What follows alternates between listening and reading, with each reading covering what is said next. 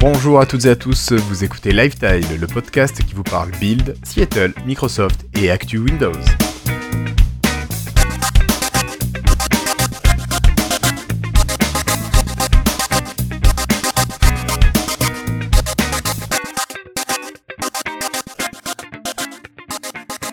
Bonjour, nous sommes aujourd'hui le jeudi 18 mai 2017 et c'est l'épisode 108 de Lifetile.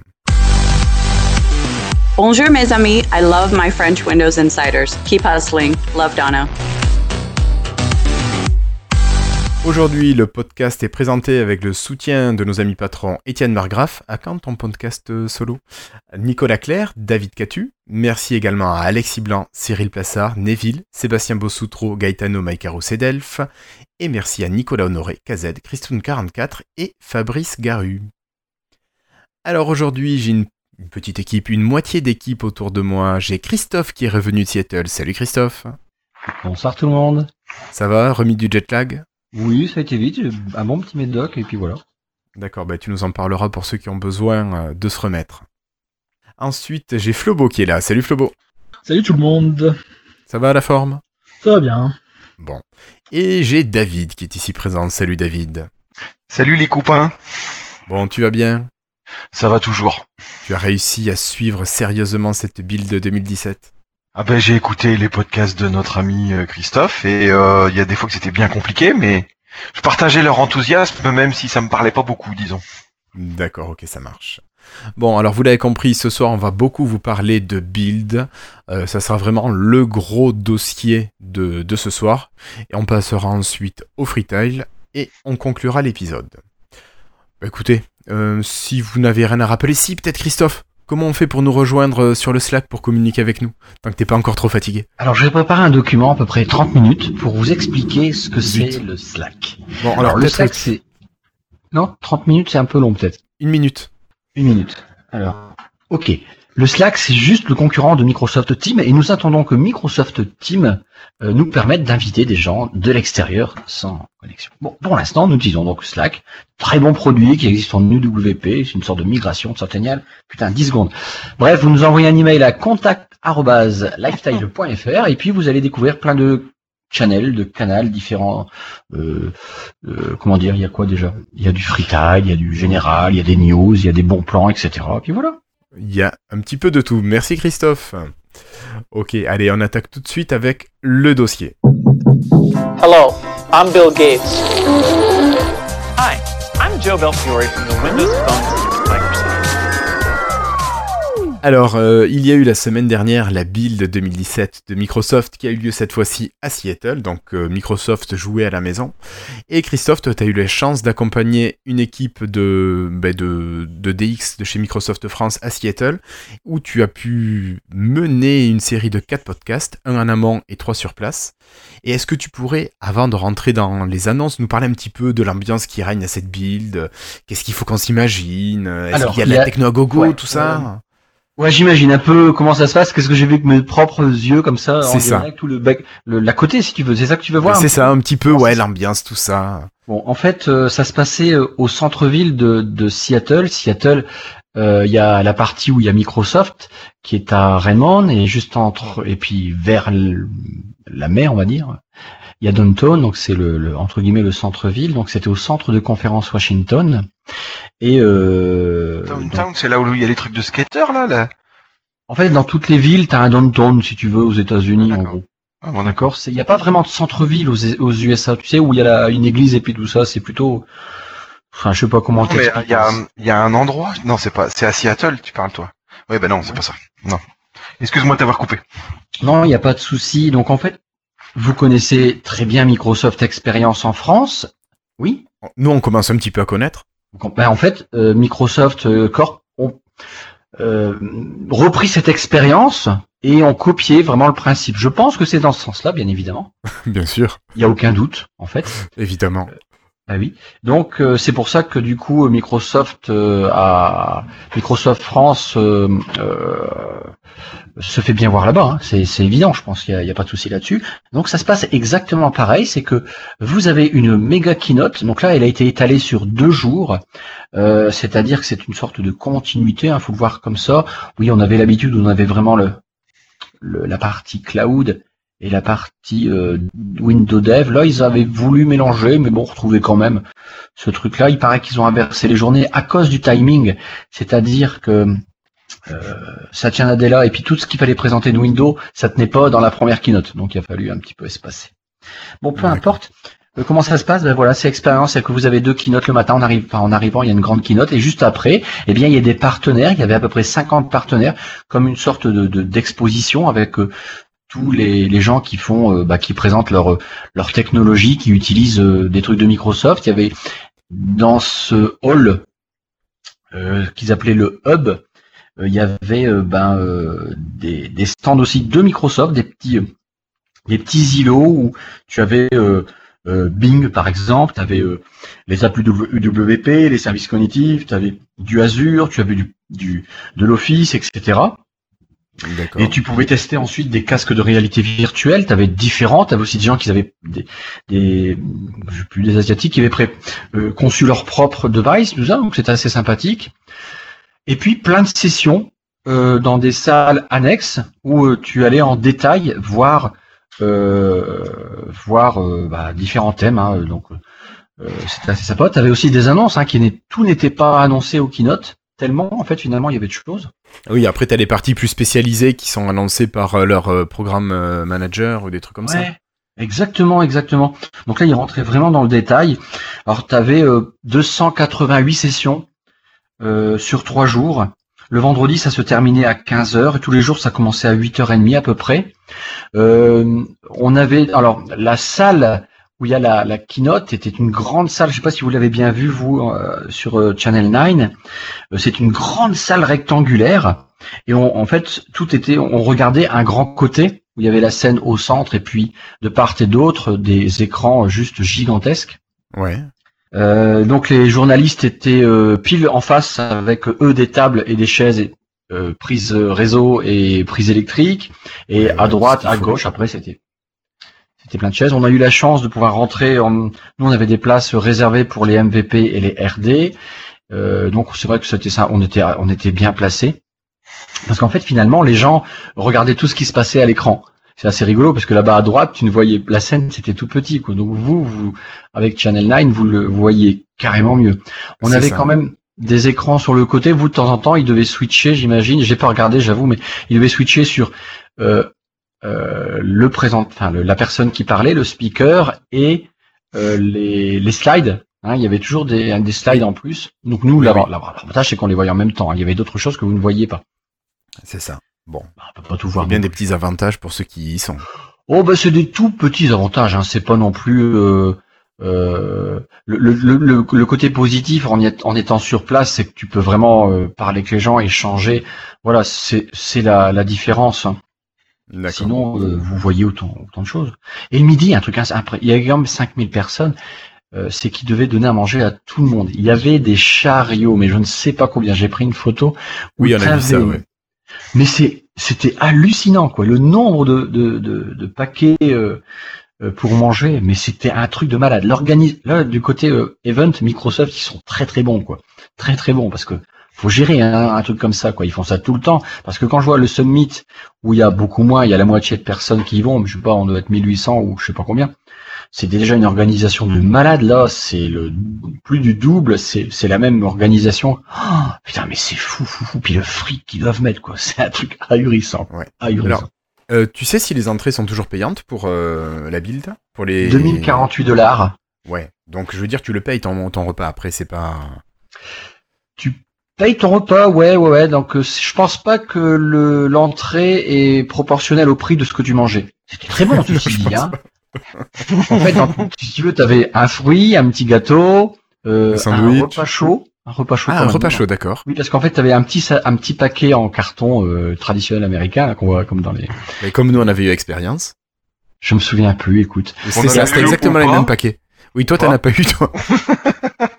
J'ai pas compris. Da- David avait plus de repas, il y en avait plus le deuxième jour euh, quand on était sur, euh, sur expérience. Ah merde. c'est ça. Nous, le mardi, le mercredi, on en avait eu, mais David euh, l'avait raté. Bref, donc, euh, vas-y. Donc, euh, repas, repas froid plus partie chaude. Ouais, voilà, tu avais après tout ce qui était euh, végétarien, euh, viande, euh, donc tu avais une sorte de petit, alors soit c'était un sandwich, soit c'était un hamburger, euh, et puis des, cuisiniers, enfin des, serveurs quoi, qui étaient, tu puis après tu allais manger où tu voulais, tu avais constamment à boire partout, vraiment l'américaine, tu avais Starbucks, euh, je crois que c'est la ville, et vous savez pourquoi, où on boit le plus de café, je crois Seattle, mais il y avait des, dans tous les coins des angles du, de, ce centre Washington, tu avais de quoi boire du café. C'est euh, All Starbucks, hein, c'est impressionnant ça aussi. D'accord. Qu'est-ce qu'il y avait d'autre euh, que je... Non, c'était c'était fou, euh, plein de gens. Alors j'ai pas vu beaucoup de Frenchies, à part les Frenchies qui étaient là invités, les experts, mais Ouais. des gens de la propre communauté que je connais bien de Paris, il n'y avait pas tant que ça. Il faut dire le prix rebute quand même. hein. Oui, tu m'étonnes. Euh, Plus tu rajoutes mais- le transport, l'hébergement, euh, ça te fait quand même un sacré budget. Transport, hébergement, ouais ouais, c'est et c'est phénoménal. C'est impressionnant quoi. Franchement, euh, oh, toi qui parles à chaque fois, tu vends un rein, mais alors là c'est tu rajoutes un Tu, bras. tu vends les reins et le foie. Ouais, le foie, ouais, ouais, au moins ouais, une bonne partie, quoi. C'est, c'est fou, quoi. C'est fou. Maintenant, il y a des gens qui vont entre nous. J'ai déjà été exposant à Batimat en France, tout ça. Quand on est exposant, bon, on paye quand même pas mal, on veut y être. Il n'y a pas beaucoup de place, il n'y avait que 50 partenaires exposants, je dirais autrement. hein. Mais tu as le droit à des places, déjà. Ouais. J'imagine que Microsoft ont aussi des places où qui peuvent inviter les Microsoft euh, autres que Corp. Oui, bien sûr. Euh, J'imagine qu'il doit y avoir des places pour chaque Microsoft, chaque entité. Tout le monde n'a pas payé. Ouais, Microsoft ne paye pas lui-même, je, je, pas possible ça. Euh, je veux Hmm, dire. Microsoft euh, Chine, bon, les mauvais exemples. Euh, Microsoft euh, Brésil n'a pas, il y a des places à lui. C'est, c'est pour lui et il va pas payer à Corp la place. Je- moi, j'aurais ma société dans différents pays, euh, les antennes de chaque pays, je leur fais pas payer l'entrée quand même. Ah, je sais pas, euh, peut-être l'optimisation fiscale ou quelque chose comme ça. Non, mais je Oui. suis. euh, Ah ben, Ouais. enfin bref. euh, ouais, c'est ça, vrai c'est que pas le sujet elle, est- très elle est très important. chère, mais finalement, il y a peu de place au bout du compte. Enfin. Ouais. Mm, mm. Ok. Bon, toi, t'en as Bref, mais je reçu- trouve que c'était C'est une bonne expérience c'était intéressant parce que voilà, j'y ai du coup prêté euh, énormément d'attention. Toi, t'as fait comment pour suivre d'ailleurs? T'as assisté au keynote du matin, l'après-midi, euh, tu repartais voir des sessions, tu te baladais dans Ah. les stands, ou tu refaisais euh, la- le visionnage euh, de la vidéo de Channel 9 Ouais, voilà. Donc comme il y avait le podcast le soir, euh, moi le matin il y avait la keynote. Ensuite j'allais voir une ou deux sessions, euh, pas plus. Euh, J'étais après, je faisais, au- j'ai fait aussi le, le tour des par- le, le tour des partenaires. Après manger, et je prenais deux heures. Ça me prenait deux heures. Je vous assure que c'est vrai. Deux heures pour préparer euh, l'émission du soir. Donc je revisionnais la keynote avec les sous-titres anglais là pour euh, bah, step by step pouvoir euh, refaire la chronologie donc sur un document Word que je refilais après à Sébastien Pertus et puis comme ça au moins on savait nous euh, comment euh, comment euh, Quel orchestrer allait être en le fil, euh, le fil de. Ouais, de bah il la- fallait parce que en fait. Ouais, puis en fait il y avait beaucoup de monde. Alors c'est vrai que c'est là maintenant là, ça fait quelques fois on l'avait fait ensemble l'expérience et puis euh, a priori euh, je pense qu'on va être convié parce que j'ai discuté avec Pierre Lagarde. Euh, ben c'est vrai que le live c'est vraiment bien quoi, vraiment vraiment bien quoi parce que ben, Le live, là il y avait du monde à un moment donné on était 12 hein. Ouais. Tu veux dire le live et tous en même temps autour de la table, réellement. Ah Le live IRL. c'est Ouais. c'est vraiment différent, je l'ai ressenti. Parce que à 12, on n'aurait pas pu, par exemple, même on disait entre 10 et 12, tu peux pas faire ça euh, euh, Sur comme un ça entreprise. Non. C'est impossible. Non, non, clairement. Clairement, sinon tu peux pas avoir de réaction du tac au tac où, où tu vas rebondir tout de suite sur ce que dit quelqu'un parce que sinon c'est ingérable comme ça par, euh, par Skype ou n'importe quel autre outil. Mais bon, Ouais. Euh, moi je te propose ben, de clôturer là parce que je pense que on a compris que tu avais passé un bon moment même si ça avait été aussi euh, assidu et puis mm, ça demandait quand même pas mal d'efforts pour bien suivre parce que bien sûr il y a rien en français, tout était en anglais, en américain. Ça, on est d'accord. Donc, ben, on va faire le tour. Si tu me permets, euh, tu me corriges si je dis une bêtise. Je pense que le deuxième jour de build est peut-être celui qui s'adresse le plus à monsieur et madame tout le monde. Je sais pas si tu es d'accord avec moi. C'est peut-être euh, celui qui impactera le plus euh, de manière visible l'utilisateur de Windows dans six mois. Alors je suis vraiment d'accord avec toi, celui qui impactera le plus visiblement. Parce que Oui. finalement, on a beau dire, mais toutes les annonces du premier jour, les petites choses qui, me viennent comme ça directement à l'esprit, le, euh, regarde, il y avait le PowerPoint Tran- Translator, les Cortana Skills. euh, Alors je te propose tout ça, mais de le garder pour après. Moi, ce que je te propose, c'est de commencer par ce qui va être visible d'abord par l'utilisateur, et on continuera ensuite avec le J1 et ce qui Ouais. s'est dit et ce qui sera derrière que l'utilisateur, bah, peut-être qu'en ayant vu, en sachant ce qu'il va voir, peut-être que ça lui parlera un petit peu plus après. Ok, T'es d'accord?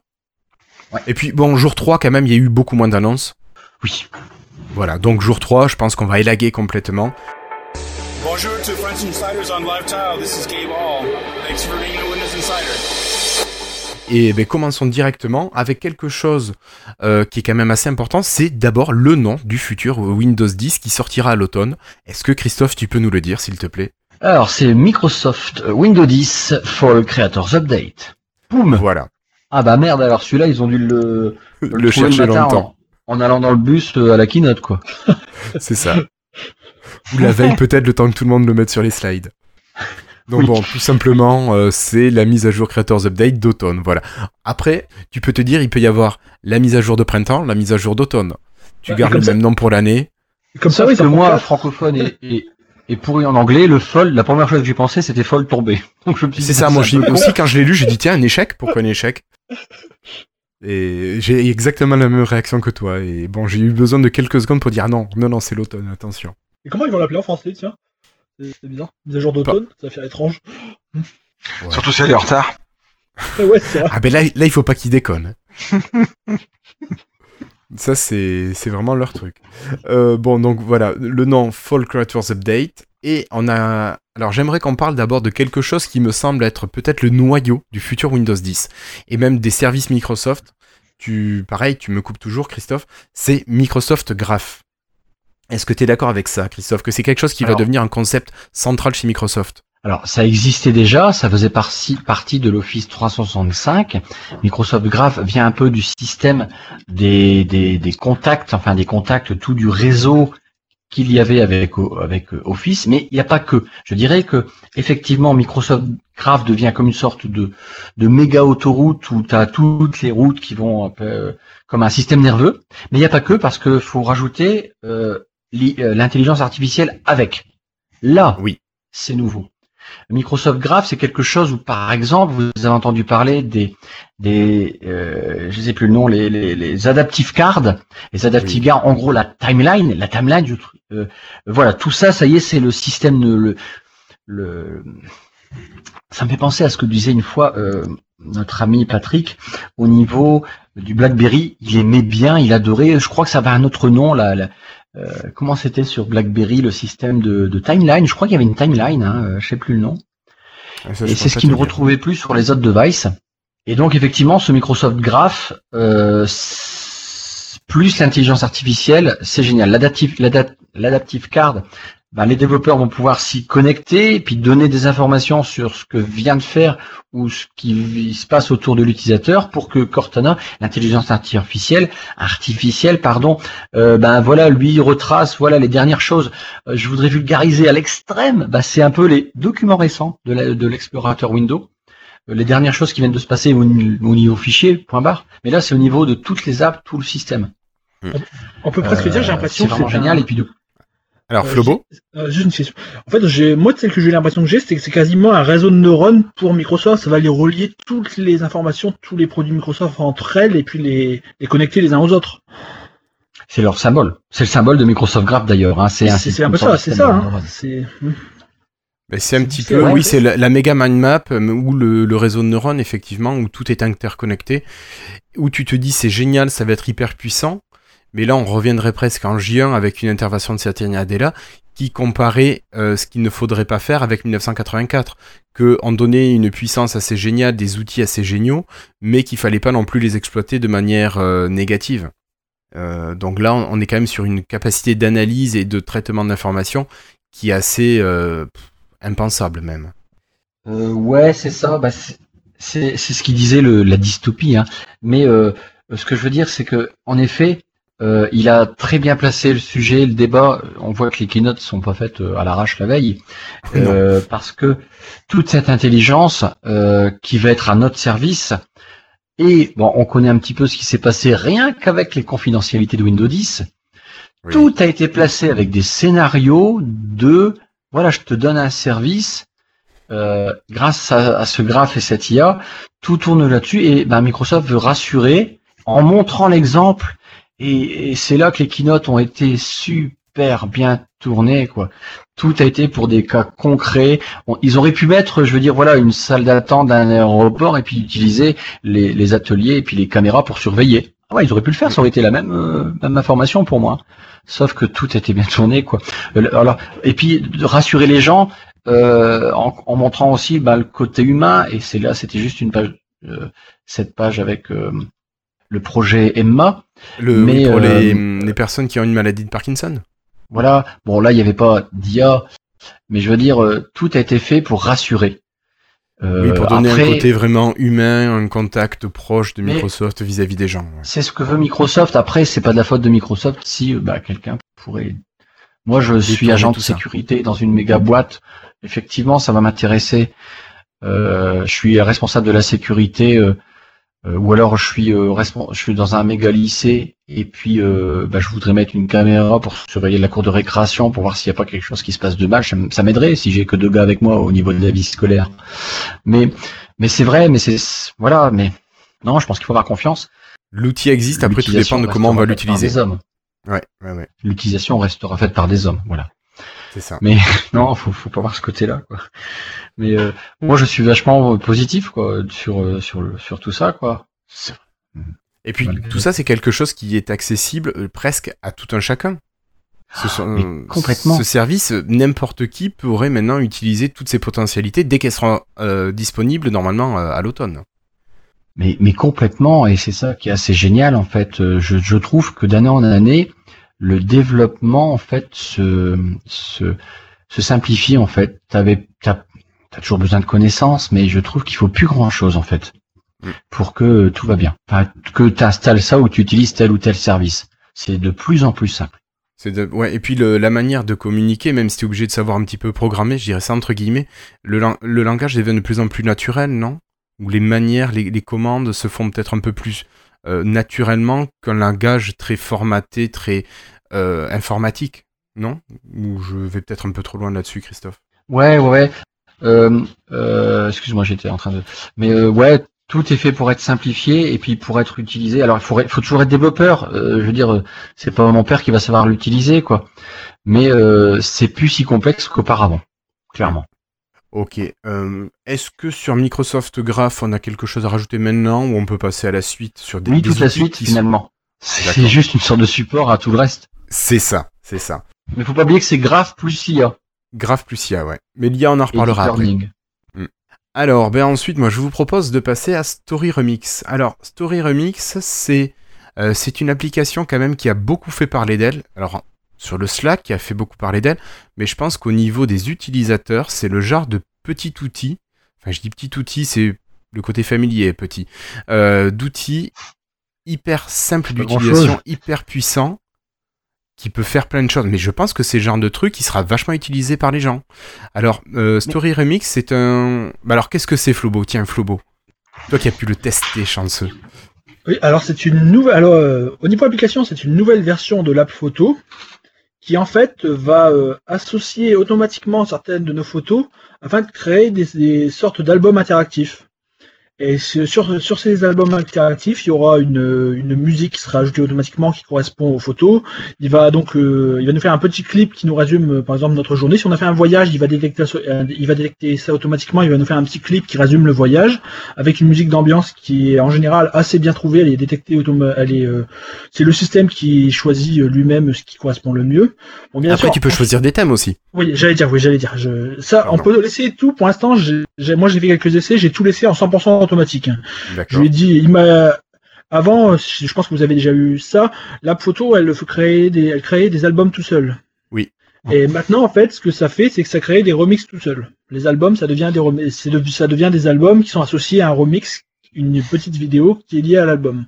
Et donc, soit on laisse en 100% automatique, ça nous fait une petite vi- vidéo automatiquement à partir de nos photos et vidéos de l'album, ou bien on peut entièrement tout régler par soi-même. Euh, ça, j'ai un peu moins testé parce que euh, tout n'est pas encore dispo et euh, je n'ai pas encore eu beaucoup de temps. Mais par exemple, ce qu'on pourra faire à terme, c'est euh, ajouter des animations entre les différentes photos et, de, et vidéos, à noter avec le stylet sur nos photos. On pourra. Alors ça, euh, c'est déjà disponible. C'est déjà les la notation est déjà dispo? Pas Ah si- oui, euh, même en version, euh, en version Creators Update. D'accord. Ouais, ouais. Da- Moi, je sais, je l'ai fait déjà euh, la semaine ou deux semaines avant. Et tu peux même éditer des vidéos à partir de l'application photo. Ah, c'est pratique. Tu peux écrire sur des vidéos. C'est pratique, c'est pratique. Ouais. Ensuite, on pourra également euh, ajouter des effets, euh, des effets euh, 3D. euh, donc, ça va un peu avec tout le côté 3D qui a déjà été ajouté dans la Creators Update. On peut ajouter donc des éléments 3D sur nos vidéos, sur nos photos. On pourra détecter une personne dans une vidéo et demander au demander à Story Remix de suivre plutôt cette personne qu'une autre. Euh, tout ça, c'est pas encore disponible. appelle l'instant, on a la une star. version. Pardon?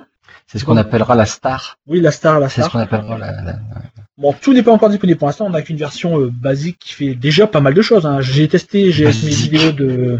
Putain. Bon, bah non, mais je veux dire, vous comprenez ce que je veux dire. Par rapport à, par rapport, bon, c'est c'est qui fait déjà, j'ai dit qu'il fait déjà pas mal de choses. C'est, on n'a pas encore la version complète qui fait tout ce qu'ils ont annoncé. On a déjà une version quand même assez avancée puisque, bah moi j'ai fait des essais sur mes euh, albums photos et je trouve que ça, ça, ça fait des, ça fait des remixes, des vidéos assez sympathiques. euh, bah, pour un, pour un système automatique. Hein. C'est ça, parce que t'as Alors les vraiment. gens qui tu- vont vous dire euh, ouais euh, il y a, il y a l'intelligence artificielle c'est dangereux tout ça euh, et puis qui vont te dire après euh, putain par contre tout truc de photo c'est juste génial bah voilà faut Ouais, leur dire bah, finalement euh, C'est ça. tu vois ce que tu tu racontes un truc que tu t'adores en fait finalement c'est à ton service parce Ah. que je sais pas si comme vous on a maintenant avec nos smartphones des milliers de photos euh, rien que la recherche par mots clés euh, c'est Oui. sympathique quoi J'en avais pas parlé de ça, oui, c'est vrai. Ça, Ouais. ça, ça analyse toutes les photos pour euh, pour euh, euh, pour de- assigner des mots clés à chaque photo. Donc par exemple, si on recherche euh, gratte-ciel, ça va me donner toutes les photos de gratte-ciel. Moi, ça m'a trouvé mes photos de New York, par exemple. Bah, ça marche, euh, ça marche assez bien. Il y a quelques failles évidemment parce que ça reste un ça reste un Une système, détection euh, automatique. détection automatique, mais dans l'énorme majorité des cas, ça marche très bien. Bon, sauf j'ai un seul souci avec ça pour l'instant, mais moi j'ai toujours un souci. Oui, c'est ça. C'est juste que ça scanne tous les fichiers de mon OneDrive au lieu de simplement mes photos. Alors donc, euh, quand j'ai installé euh, Story Remix, ça m'a dit euh, 60 000 euh, fichiers encore en cours d'analyse. Et là, ça fait une, en une semaine, en une semaine, non, ça fait une semaine, oui. Maintenant, j'en suis encore à 40 000 restants. Eh Ben, il te reste deux semaines, c'est de bon. CPU en attendant. c'est Non, étonnant mais ça, c'est parce que la nouvelle build est arrivée, la, la- la nouvelle build est arrivée ce soir et ça a repris à zéro. Ah, dommage. Ouais, ça va peut-être partir plus Mais vite bon, aussi. Il va falloir, amé- c'est il va falloir étonnant améliorer parce ça que dans le futur. dis-moi Dis-moi Flobo, euh, dans les paramètres de l'application photo euh, qui permet cette recherche-là, cette indexation, euh, tu peux connecter d'autres dossiers, dont après OneDrive qui est mis en, qui est séparé dans, dans les paramètres, mais Oui. tu as l'information dossier image uniquement. Tu as un menu déroulant où tu as tous les dossiers Ah, ou dans dossiers image uniquement, et malgré ça, ça te check tout. Oui, je suis, je suis dossier image uniquement et, et il cherche Alors, tout malgré ça. Je, je confirme ce que dit Flobo. Moi, j'ai vérifié parce que j'ai des. Alors, bien sûr, mon dossier photo est scanné sur OneDrive, mais ça, c'est moi qui l'ai demandé. Mais j'ai aussi des documents de travail qui ne sont pas du tout dans le dossier photo, qui sont uniquement sur OneDrive, qui sont scannés et qui apparaissent des fois dans les dans les albums. Moi, j'ai pas encore les mix, donc c'est vrai qu'il y a des petits bugs au niveau de ce que ça, là où ça va chercher. Je sais qu'on en a parlé pas mal sur le Slack avec Florentin et Flobo. Mais non, Dermins, moi non plus, je suis passé en Fast Insider exprès pour Story Remix. J'avoue, j'ai fait le, j'ai sauté le pas à cause de Story Remix et je l'ai toujours pas. Et à ce propos, ils ont dit que c'était normal. Il y a un petit groupe d'insiders qui ne l'a pas encore. C'est ce qu'ils appellent le groupe de contrôle. Et Ouais, mais je leur ai écrit pour essayer. contrôle, Voilà. Ceux qui du groupe de contrôle qui veulent l'avoir peuvent envoyer un email à la team de l'app photo de Windows pour qu'on leur active à la main. Ce que Guillaume a fait donc. Ce que j'ai fait ce matin sur les coups de 7h05, 7h10 et je suis toujours pas activé. Oh. Voilà, je suis tristesse. Peut-être demain matin au lever, ça sera la bonne surprise de la journée. Voilà. Euh, ça, c'est donc, quelque chose de très puissant quand même. Hein. Oui, non, c'est- c'est quelque chose d'assez énorme. Et quand tout à l'heure Flobo disait euh, que c'était basique pour l'instant, je suis assez d'accord avec lui parce que quand tu vois ce qu'ils sont capables de faire, alors Voilà, ouais. au niveau de ce qu'ils ont montré, faut imaginer, alors je sais pas ce qui est de la réalité vraiment de ce que peut faire l'application ou si c'est du mock-up. Parce que si c'est vraiment la réalité, ce qu'il y avait, c'était une fille qui joue au foot. Ils ont attaché euh, une, une boule enflammée sur le ballon et ils ont fait partir le ballon du pied, enfin du moment où la fille tape jusque dans le but, ils font exploser dans le but. Tout ça en quoi 5 secondes 10 secondes? Donc je veux dire, pour mettre un effet, un effet spécial, c'est hyper rapide et pourtant c'est un truc hyper puissant. Il y a le coup aussi du T-Rex. Alors bon, pour l'animer, le T-Rex, je pense que là, il y a baleine sous gravillon. hein. Mais euh, parce qu'ils ils mettent, ils mettent une fille sur, euh, ils prennent une fille sur une vidéo, ils enlèvent le fond, ils mettent un T-Rex sur le fond et ensuite ils rajoutent un fond euh, préhistorique ou je sais plus quoi. Et ensuite ils font courir la fille, ça c'était ce qui était filmé, et à côté il y a le T-Rex qui est animé qui lui court derrière. Et je sais plus ce qu'il arrive après, mais euh, quand la fille le présente sur scène, ça se fait en quelques secondes. Et tu te dis, mais c'est le truc. Ah non, ça c'était la publicité, ça, pardon, c'était pas la fille qui le pr- qui le présentait sur scène. Mais c'est juste un truc quand même assez génial. hein.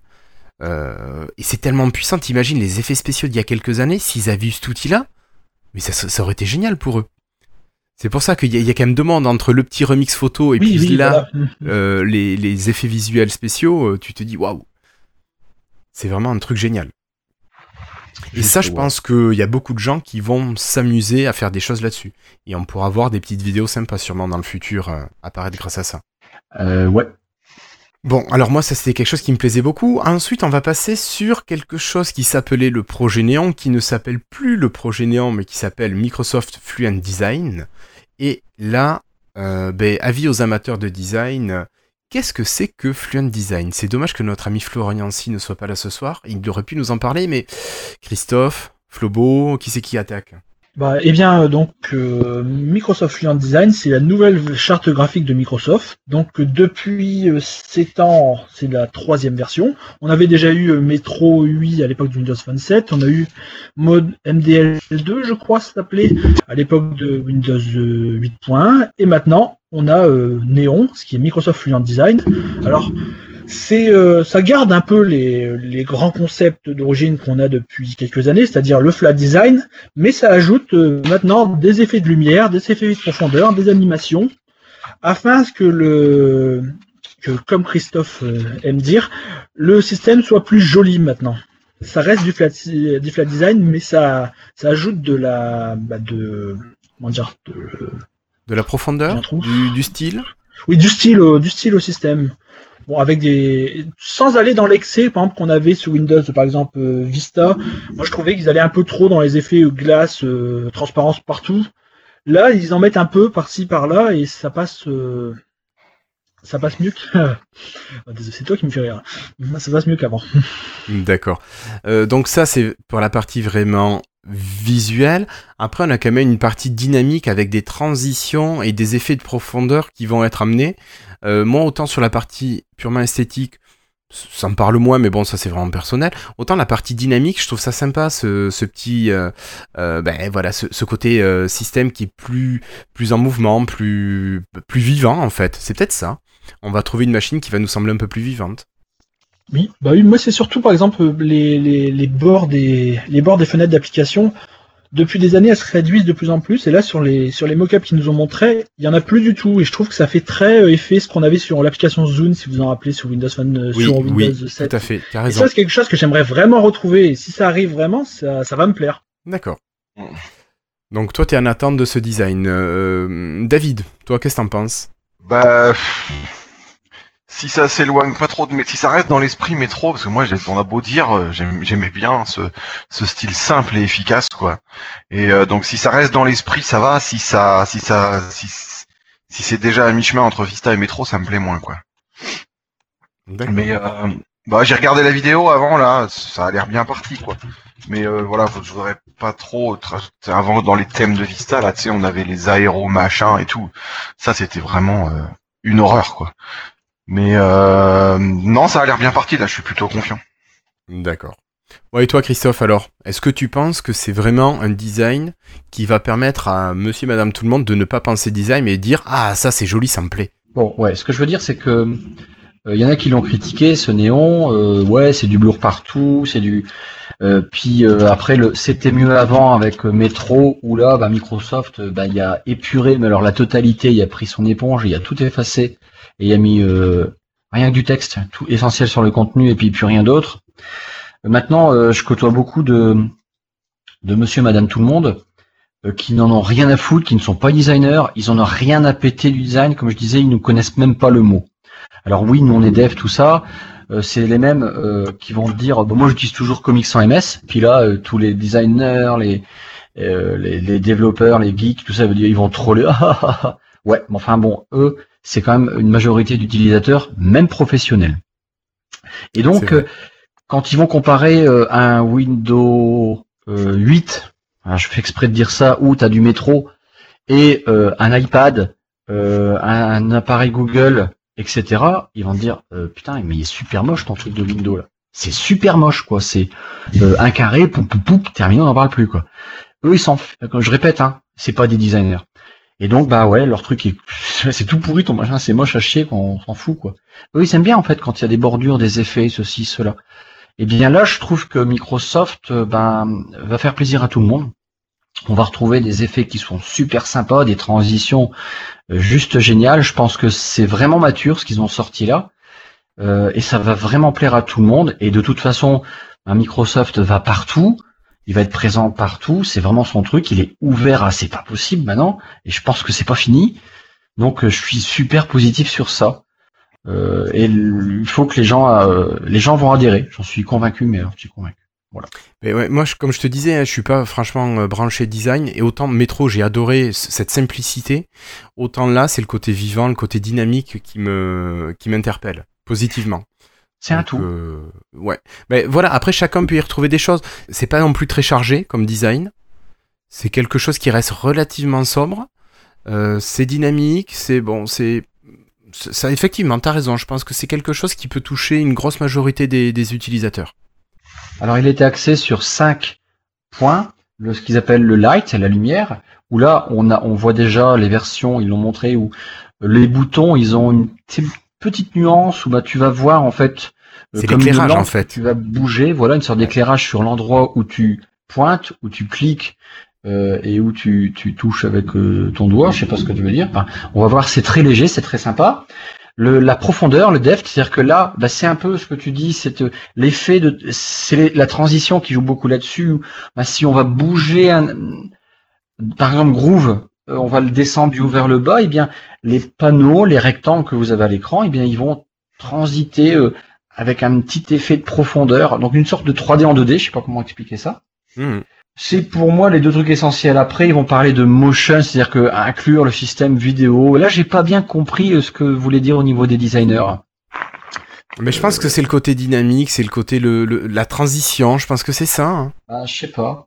Le matériel, bah oui, parce que parfois tu as les les, les blurs, tout ça, et bien ça va jouer selon un peu comme en 3D où le support joue avec la lumière. Je pense que c'était vraiment Le ça. côté structuré un petit peu. Actuellement, on voit que c'est le acrylique, c'est le en- en- euh, c'est les mots clés que tu utilises en XAML pour enclencher certains aspects. Ouais. Et le scale, bah le scale, c'est-à-dire que euh, j'imagine que là, ils vont vouloir nous dire, bah, on, quel que soit le- l'écran, le support de ce de ce rendu, euh, ça marche partout, quoi.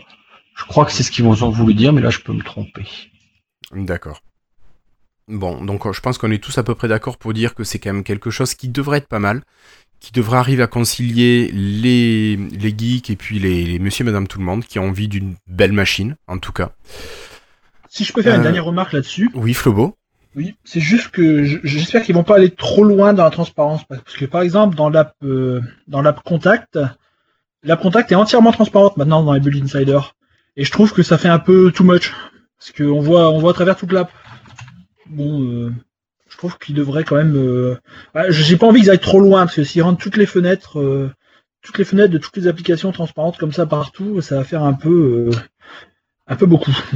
Ce que ce qui pourrait être sympa, c'est que tu aies une activation ou pas de cet effet blur. C'est déjà le cas dans les. Ils l'ont mis dans la dans settings, mais pour l'instant ça désactive dans tout Windows. Il n'y a pas de. C'est soit tout blur, soit pas de blur du tout. D'accord. Bah, Ouais, c'est ce que je En pensais. Je savais pas qu'on pouvait l'enlever. Bah alors. Oui, oui, ça y est. Peut-être ou un, un effet de blur qu'on puisse gérer euh, avec un curseur, avec, je sais pas, entre 0 et 100% du blur euh, possible, et tu, tu ajustes en fonction de, de tes appréciations personnelles. On pourrait aussi imaginer ça. Il y en a qui mettraient, il y en a qui mettraient transparent. Mais de toute façon, on va regarder sur. euh, De toute façon, il y a autant de designs que de personnes qui existent. hein. On a tous des goûts différents. Exactement. Et sur Windows 10 euh, on mobile, euh, t'as déjà cet effet-là avec les tuiles. Finalement, t'as le choix. Oui. Oui, oui. Ouais, tu sais quoi, moi je suis repassé en design purement euh, Windows 8. Ah, c'était mieux avant. Aussi. Non, non, mais sur le téléphone, je trouve que ça va tellement bien. Mais bref, là n'est pas la question. Euh, allez, moi je vous propose de continuer et cette fois-ci, on va quitter le design et on va passer au stylet.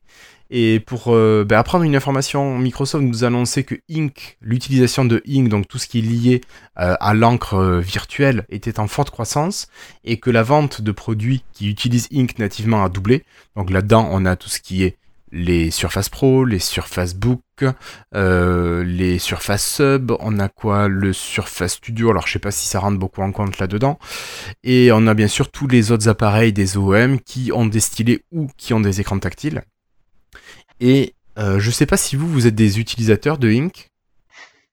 Non, Euh, avec OneNote. Flobo, par exemple. Je suis en train d'essayer de remettre mes contacts. J'ai eu un petit bug en direct. Euh, tu c'était quoi la question? Ink, est-ce que tu utilises Ink? Parfois, par exemple, quand je dois euh, remplir un nom sur un PDF ou bien signer quelque chose, mais moi, sinon, je suis pas un gros utilisateur de Ink, non. Non, je disais juste, j'utilise beaucoup le tactile au doigt, mais au stylet très rarement. D'accord. Après, tu peux faire une partie de ce qui se fait avec Ink au, euh, au doigt aussi. Hein. Tu veux dire quoi, par exemple? Ben, euh, pour écrire, t'es pas obligé forcément d'avoir le Non, non, stylet. j'écris pas, j'écris pas au doigt, j'écris au stylet. Hmm, D'accord, bon. Ça marche bien aussi, il y a une fluidité dans le doigt que t'as pas toujours euh, avec le stylet. Mais bon. Christophe, toi, utilisateur Oui, euh, ou pas Ouais, ouais, ouais, euh, je l'utilise, mais que avec euh, OneDrive, OneNote. D'accord. Donc je prends vraiment mes notes avec. Euh, c'est tout, c'est que ce, ce cas-là. Et je t'avouerai que je pensais que ça fonctionnait comme il l'a montré. Je pensais pas que c'était une nouveauté. Euh, Qu'est-ce que tu veux dire euh, En fait, de l'utilisation du stylet, un peu comme un pointeur de souris, c'est-à-dire que tu vas pouvoir slider dans les pages. Oui. Euh, je pensais que ça le faisait par défaut. Alors, alors par défaut, ça le faisait pas partout. Il y a des applications où ça le faisait, d'autres où ça le faisait pas. Donc j'étais surpris, j'ai dit qu'est-ce qu'il nous montre là Où est la nouveauté quoi Euh, C'est pas la nouveauté que j'ai fait waouh, j'ai eu même l'impression, je dis putain le pauvre, on lui a demandé de présenter ça quoi. Alors, il est pas venu depuis un an et il le ramène, ils ont pas voulu lui refourguer les belles nouveautés quoi, je me suis dit. Euh, alors Florentin me demande d'où ça fait. Je ne sais plus exactement, mais j'ai remarqué exactement le même comportement que, que Christophe. Et il y y a certaines applications où le stylet va écrire tout le temps et tu es obligé de slider avec deux doigts, par exemple. Il te faut une gesture euh, que tu peux pas faire avec le stylet. D'accord. Mais comme ça, je pourrais pas te, te la citer de nom. Ink donc s'intègre de plus en plus dans le système d'exploitation et va remplacer maintenant une partie de ce qu'on pouvait faire à la souris. Ça, c'est ce que tu viens de nous dire, Christophe. Euh, Florian nous en a parlé, mais toi, insider déjà depuis un moment, alors t'as peut-être les nouveautés qui vont apparaître pour monsieur et madame tout le monde. Il est possible de compléter un PDF dans Edge directement. On peut le signer ou compléter manuscritement le, le PDF et l'exporter toujours en PDF pour le renvoyer par exemple à la personne qui nous l'avait envoyé à compléter. Ça c'est très pratique pour juste signer un contrat qu'on a reçu en numérique. Ça vous C'est quelque chose qui paraissait tellement logique de pouvoir le faire depuis très longtemps. C'est ça. ce truc. Et alors je sais moi j'ai acheté euh, c'était je sais plus quelle application qui permettait d'éditer les PDF de Drawboard manière super PDF poussée. peut-être. Euh, non non non, ça n'était une enfin Moi, Drawboard de PDF, c'est une application oui Drawboard m'a été- Drawboard oui t'as raison. qui m'a été euh, offerte gracieusement avec l'achat de ma formidable Surpass Pro 4. Alors, le truc qui est balèze, que je ne savais pas, petite parenthèse si tu me permets, Vas-y vas-y. C'est que cette application-là donc m'appartient puisqu'elle m'est été offerte, elle avait un coût quand même de 20, 20 euros. Non pas 9 grand-chose. euros 9 euros 99 je crois. Mais sauf que, en fait, elle m'appartient que sur la surface. Elle est liée au device. Sur mon PC, euh, je vais dans le store, je vais dire, ah bah non, là, faut l'acheter. Hmm. Balèze. Alors que moi je l'ai acheté à 4,99 en promo et je peux la mettre partout. Voilà, mais bon, bon, moi, je l'ai pas acheté du tout, ceci dit. Oui oui oui. Parce que sur mon PC, elle n'avait pas intérêt. Puisque elle, je peux l'utiliser avec mon dial et puis mon, mon stylet, du coup. Euh, Il y a un truc qui est bien aussi, c'est que euh, tout ce qui est ink, moi je sais, je le fais sur mon PC de bureau avec une petite tablette graphique. Et euh, j'utilise les fonctions de ink à la tablette graphique, et ça c'est pratique, sur un PC de bureau. Donc c'est un bon complément euh, qu'on peut qu'on peut utiliser. Je, dis- moi c'est une tablette graphique à quoi? À 50-60 euros, donc c'est vraiment le truc. euh, Ah ouais? Tiens, je vais essayer sur mon écran, là. Ah ouais, alors tiens, moi, tu vois, j'ai un stylet, j'ai un écran tactile euh, 3 points. ouais. un grand écran tactile 3 points avec Windows 10. Par contre, c'est pas euh, c'est pas une tablette. hein. Mais là, quand je slide, ça marche directement. Là, je l'utilise comme il l'a montré en démo, parce que mon écran n'est pas forcément. euh, C'est bizarre ça. Ouais. Ah ouais, c'est marrant. En fait, mon, mon stylet est une souris sur mon écran là. Mm. Étrange tout ça. Ouais, ouais. Euh, voilà, donc bon, c'est pas des nouveautés qui peuvent paraître énormes. Euh, moi, je sais que le stylet, au niveau professionnel, je l'utilise vraiment tous les jours. Que ce Ah oui. soit pour écrire, compléter un document, euh, tracer. euh, alors moi, j'utilise aussi Whiteboard Preview, euh, qui est un truc super qui est lié à OneNote et qui va être intégré dans les suites Office Éducation. Et pour l'instant, c'est juste en preview et c'est un outil assez génial où tu dessines, il y a la reconnaissance de forme, ça te remet la forme bien tracée. Tu peux écrire, il y a- ça te fait la reconnaissance en, quasiment en temps réel de caractères. Euh, ça fait tout, ça historise tous tes, tous tes écrans, ce qui fait que tu peux choisir, tiens, ça je le garde, pof, je vais le compléter, je vais aller à l'écran suivant, et tu peux même retrouver ce que tu as fait il y a deux mois et revenir sur ton écran d'il y a deux mois. Ça, Hmm. c'est c'est génial. Euh, c'est Whiteboard Preview, mais c'est pas accessible. euh, faut demander à rentrer euh, euh, dans la preview. Et là, je suis passé par Monsieur Catu, que je remercie encore euh, pour l'information. Une dernière chose qu'il a aussi Oui. montré en vitesse, c'est que toute interaction avec n'importe quelle boîte de saisie ouvre une boîte de saisie style les, les claviers, les claviers que nous avons sur Windows 10, les claviers de saisie, euh, euh, je ne sais pas le nom que ça donne, vous savez. Mais vous quand pouvez tu écris à la, quand tu écris ma- manuscritement, Voilà, c'est ça. Donc là maintenant, l'interaction est généralisée au système. Ah oui. ça c'est génial parce qu'avant, tu étais obligé d'aller te le chercher. Voilà, comme aux pages web, euh, aux textbox, enfin aux boîtes de saisie des pages web, en plus. Mm. Intéressant. Donc quand c'est vrai que, que maintenant, limite, tu vas garder ton stylet en permanence quand tu vas utiliser. Alors la Surface Pro, le Surface Book, ça me semble être les devices qui sont complètement visés Bien par cette utilisation. Mais, mais là, on est, voilà, mais on était vraiment au niveau des, des ink device, quoi. Et l'expérience utilisateur, elle va être juste waouh. Pas, pas waouh, mais naturelle. Voilà, C'est ça. faire chier. Voilà, Complètement devenir- fluide ah bah, en voilà, fait. Logique. Donc ça, c'est au niveau vraiment de l'utilisation euh, du système. Je trouve que là, vraiment, c'est vraiment des choses que l'utilisateur va sentir euh, s'il est équipé du matériel adéquat, bien sûr. Mais je pense que c'est vraiment des bons trucs sur lesquels est allé Microsoft. Maturité du système. Maturité, ouais, ouais, ouais. Et peut-être, je sais pas, peut-être plus euh, une recherche d'ergonomie qui avait, qui était peut-être différente avant. Je sais pas trop. Sont- Mais bref, allez, continuons avec une autre bonne nouvelle, avec un retour. Si je vous dis Placeholders, vous me dites OneDrive, vous me dites peut-être SkyDrive. euh, OneDrive on demande. C'est Ah ça. ouais. Alors, on change de nom, le système sera différent en fait. Je suis pas rentré dans les détails, je sais pas si vous, vous avez saisi les détails de OneDrive on Demand. Ah ben moi je me suis juste dit ça y est ça va revenir comme avant on pourra tout voir même si tout n'est pas chargé. Euh, C'est ça. Alors, c'est vraiment le principal. Oui, je crois que ce qu'ils avaient dit à l'origine, je crois que ce qu'ils avaient dit à l'origine, c'est qu'à l'époque, quand on avait ça sous Windows euh, 8.1, c'est ça? 8 et 8.1. 8, Non, c'était 8, on l'avait pas, c'était 8.1 seulement. T'es sûr? Oui, certain. Parce que 8, il y avait encore le client OneDrive à installer. Ah, peut-être, ouais. T'as peut-être raison. Enfin, euh, 8. Donc sous Windows 8.1, eh bien, euh, ils avaient dit, ils avaient dit qu'à l'époque, euh, ils avaient plusieurs systèmes. Ils avaient à la fois OneDrive, euh, le OneDrive pour les pros, qui était l'ancien SharePoint. Ils avaient euh, d'autres clients pour les autres, euh, les autres OS. Mais ils étaient tous avec un protocole différent. Et c'était un peu le bordel apparemment.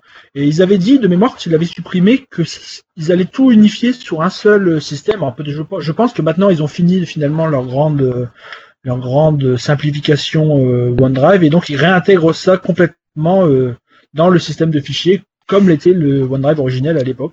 Je pense que ça vient aussi de, voilà, de, d'un, ils l'ont retiré pour peut-être une raison importante, euh, et grâce à Graph, euh, ils ont peut-être dû le retirer et attendre que Graph arrive à un, un certain niveau pour venir s'y reconnecter et le redévelopper euh, from scratch, quoi. Alors, on a Nustico qui nous met des petites infos dans le chat. Merci Nustico. Il y avait des problèmes avec des applis qui étaient différentes de, de- des applis Microsoft lorsqu'elles voulaient accéder aux fichiers de OneDrive. Et maintenant, il nous dit que c'est codé dans le shell Windows, donc c'est plus transparent pour les applications. Alors en fait, c'est-à-dire que ouais, c'est c'est très bas niveau euh, ce truc-là.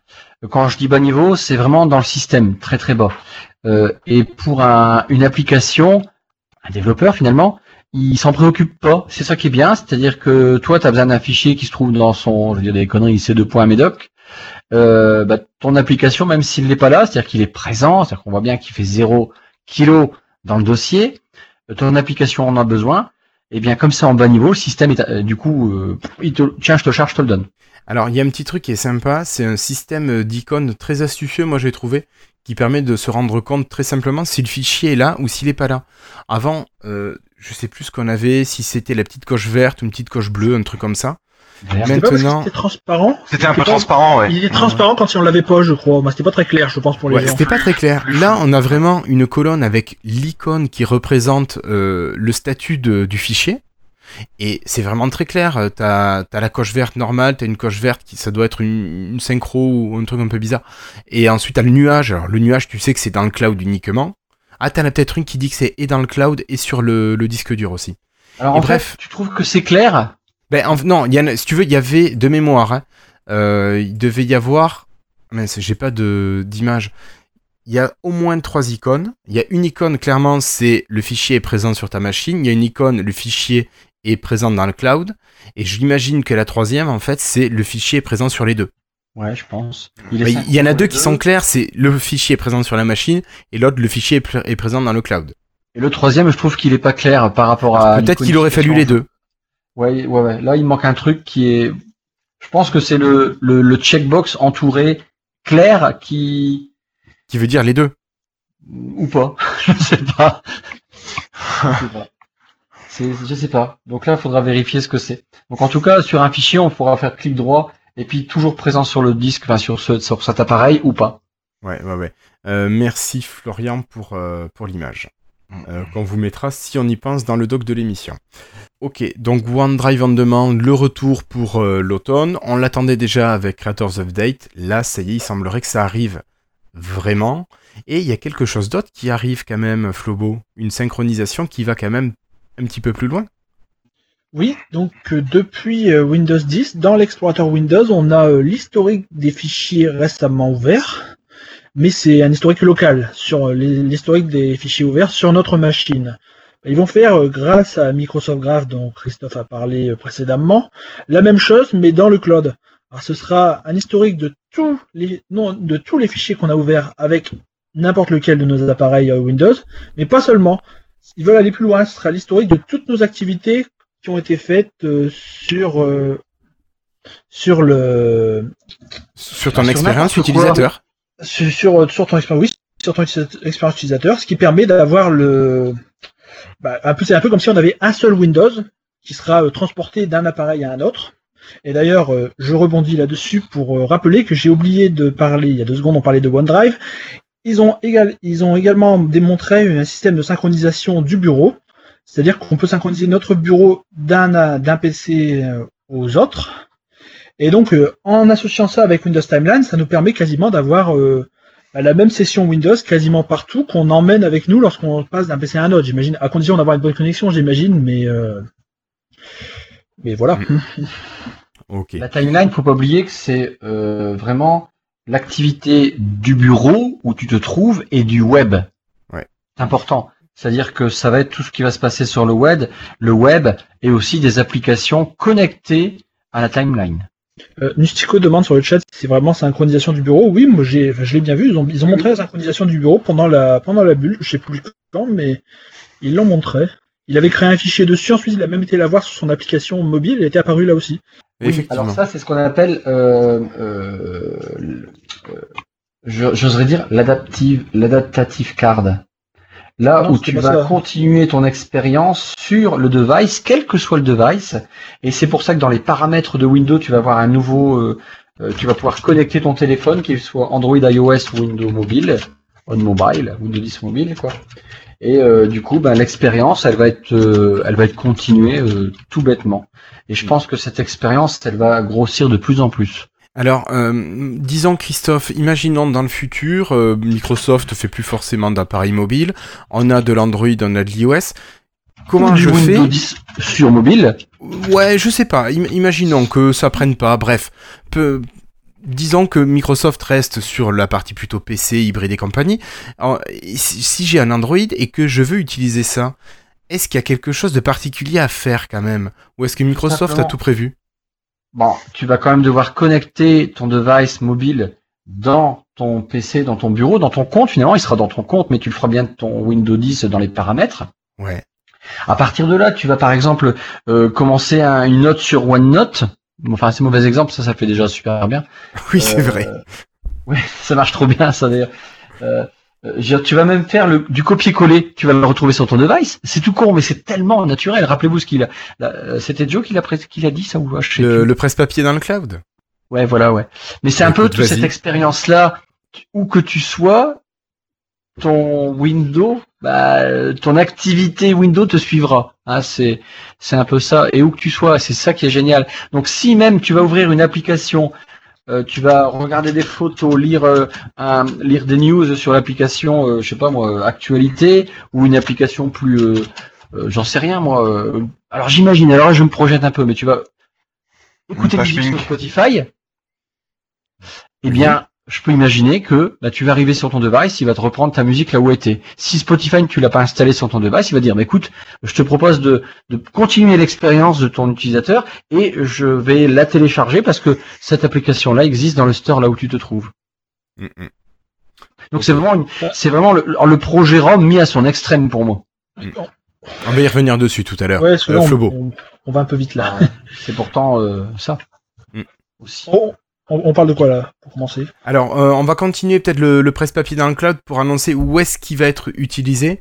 Oui, dans, Euh, au donc- niveau synchronisation, donc oui, euh, entre les appareils, donc au-delà de, de, de Microsoft, ça fait quelques années déjà que qu'on parlait du projet euh, One, OneCloud, je crois à l'époque, qui était le projet de Microsoft de presse-papier dans le cloud. Alors c'était apparu sous la fin de Windows 8, puis on n'en avait pas eu de nouvelles pendant quelques années, on pensait que c'était peut-être annulé, et bah non, c'est enfin réapparu et ça va arriver donc dans la, pour la fin de l'année. OneClip, OneClip, c'est des OneClip, pardon. Ce sera disponible euh, sur Windows et sur Android, par exemple. Sur Android, via le clavier que Microsoft a racheté l'année dernière, SwiftKey.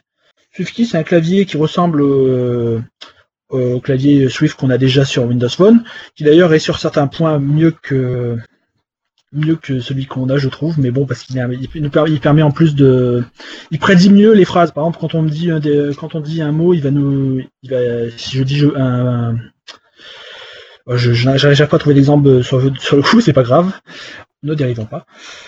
Et donc, euh, il y aura une petite icône qui permettra de récupérer directement le, le contenu du presse-papier euh, de notre PC sur le clavier Android. Voilà, donc ça c'est bien parce que tu sélectionnes un truc sur ton PC Windows. Si ton téléphone sur Android est équipé, enfin est relié à ton, à ton compte Microsoft, finalement le clavier SwiftKey va te proposer directement de pouvoir coller ce que tu avais copié sur ton PC. Pas besoin d'aller chercher dans l'application le truc qu'il aura synchronisé, ça va arriver tout seul. C'est c'est assez dingue. Et J'espère inversement. J'espère que le clavier. Windows 10 mobile pourra le faire également. Espérons que Windows Ah. 10 mobile, euh, Windows 10 on mobile euh, puisse le faire. Ah. C'est moi qui fais exprès de dire ça, hein, parce que finalement, il y aura plus le Windows 10 on- sur mobile et ça sera le Windows 10 tout court, donc je fais exprès de dire le on, moi. Bah oui, oui, c'est Windows 10 sur mobile. pas, hein. Mais bon, dans 6 mois, il existera encore mon 950, hein, j'espère. Ouais. J'espère. Le Euh, dites, Oui, c'est c'est quand même une toute petite fonction. C'est tout con, mais c'est une fonction pour moi qui est qui amène une expérience euh, directe à l'utilisateur qui est énorme. Mais oui, mais Ah oui. bien sûr. Mais combien de fois on a été obligé de s'envoyer des mails pour se passer une, voilà. petite information de trois fois rien, Ouais. quoi. C'est peut-être pin-ups, mais les gens vont vraiment adorer. Euh, bon, alors maintenant qu'on a parlé de Swifty et de Clippy, on va parler un petit peu de, de Projet ROM. Euh, le Projet ROM, alors, on dit que toutes les, ROM, les, toutes les routes mènent au Projet ROM. Christophe, est-ce que tu peux nous expliquer un petit peu plus ce qu'il en est Parce que t'en as déjà parlé, mais essaye d'être clair pour nous bien nous faire comprendre ce que c'est. J'ai déjà parlé du projet ROM. T'as- Tu l'as évoqué, ouais, t'as dit, dit le mot déjà. le projet ROM initialement c'est la continuité euh, la bah, c'est un peu la continuité de, de- bah, c'est ce que je disais tout à l'heure finalement hein. Euh, c'est le tu vas continuer l'expérience Bah, on l'avait connu nous avec euh, euh, oh, comment euh, aidez-moi Ah, je suis perdu en fait je suis troublé mes conneries Euh, là c'est avec Graph Euh, tout va tourner autour de Graph une fois de plus et euh, ben euh, c'est vraiment de continuer l'expérience sur un autre device Et pour faire ça, est-ce que au niveau, ça va se faire de manière très simple ou il faut quand même que le développeur fasse une application Microsoft, fasse une application Android, une application iOS avec une base commune pour que ça fonctionne? Je sais pas. Je te raconte pas, j'ai pas envie de te dire de conneries, j'ai jamais touché à ça. D'accord. De mémoire, de mémoire, ils ont dit que euh, n'importe quel développeur pourra se connecter au service. Donc, s'ils ont dit n'importe quel développeur, j'imagine que si quelqu'un a fait une application, euh, par exemple VLC sur euh, Windows, euh, iOS, Android, même si des applications différentes, s'ils se connectent tous les trois au service, je vois pas de raison pourquoi ça ne pourrait pas avoir la continuité entre les entre les trois. Par exemple, ça pourrait reprendre la musique au même au même moment. Mm, mm. Mais, mais, mais c'est même pas. euh, Ouais, c'est c'est ça- c'est évident. C'est évident que le développeur il se connecte aux API, euh, mais euh, je sais pas comment. Je sais rien. Franchement, je saurais pas. En- Ensuite, ils ont, ils ont dit que c'était pas seulement la continuité, hein, ils ont dit que ça remplaçait également tous les modes de communication entre applications. Par exemple, on se rappelle qu'il y avait le Xbox Smart Glass, c'est ça? Oui, qui, oui, oui. conneries. Oh, c'est vieux ça. qui, euh, qui permettait d'utiliser un deuxième appareil comme euh, contrôleur sur, euh, sur sa Xbox. Eh bien, Oui. avec le projet ROM, ça intègre ce genre d'utilisation également. Par exemple, si on aura une, app- une application UWP sur, euh, par exemple, sur euh, PC ou sur Xbox, on imagine, on pourra se servir d'un autre appareil qui se connectera à l'application principale euh, via Project ROM pour avoir un, un écran secondaire. Donc, ça va permettre vraiment de, bah, de, de connecter les appareils les uns aux autres et de faire plein de choses euh, avec plusieurs appareils. Tous- tous- avoir tous nos appareils qui fonctionnent de façon euh, un peu en symbiose les uns avec Mais les je me autres. demande si euh, finalement on doit encore parler du projet ROM, euh, vu que tout ça euh, c'est graph. Bah, en fait, ça va ensemble. Le projet ROM, c'est l'application pratique du Microsoft Graph, si j'ai bien compris. Le Microsoft Graph, c'est le cerveau, et projet ROM, c'est l'utilisation de tout ça en, sur nos appareils et sur nos applications. Ouais. C'est comme ça que je l'ai compris, moi. D'accord. Bon, on, on est quand même sur des fonctionnalités peut-être un petit peu poussées. Là, on est plus sur le côté euh, développeur. On va laisser ça à Denis Voituron et à Richard Clark hein, pour en parler avec toi, Christophe. Oui. Ça, ils seront plus compétents que nous pour, euh, pour cette partie. Ok. Euh, donc, ben, moi, je vous propose de laisser Rome de côté et de continuer avec des applications. Alors, des applications plus ou moins grosses hein, qui ont été annoncées, qui allaient arriver avec Creators, euh, False Creators Update. Et la première application, c'est l'application iTunes. Alors, j'imagine que pour gérer votre musique, vous utilisez Groove ou un autre client, que vous n'utilisez pas sur Windows en tout cas, l'outil iTunes. D'ailleurs, il existe toujours, oui, sûrement. Oui. Ouais, Je je l'utilise pense, pas. Euh, alors, quel est l'intérêt Ah ouais. d'avoir iTunes qui arrive sur Windows en UWP Sur Est-ce que quelqu'un peut expliquer peut-être Bah c'est pour avoir sur euh, Windows S là, le, enfin le nouveau Windows là. Voilà. Pour ceux, pour ceux qui achètent un laptop, ça va pas changer grand chose, hein, mais bon, il y est quoi. Ça leur a fait un petit coup de pub. C'est plus euh, marketing qu'autre chose, je crois. Bah, si on va un peu plus loin, euh, effectivement, tu parles du Windows 10S, donc les appareils, soit pour l'instant le Surface euh, laptop, soit la les, nouveauté, les- c'est que là-dessus, euh, sinon, il, tout le monde pouvait avoir un, un Windows avec son iPhone avant, donc euh, ça change pas. C'est ça, chose. mais ça va permettre aussi à tous ceux qui ont un Windows 10S de pouvoir continuer à avoir leur iPhone. Donc ça permet à Microsoft de dire, bah, de, de gagner sur les, les parts de marché du, des appareils de chez L'iPad Apple. Pro, l'iPad Pro, ouais. Ou peut-être même les MacBooks, mais je m'y risquerai pas trop là-dedans, euh, vu que je connais pas Je suis assez. pas sûr que les clients Mac euh, vont se jeter sur la Windows 10 euh, Lite quand même, mais bon. Clairement. Écoute, Mais bon. à voir.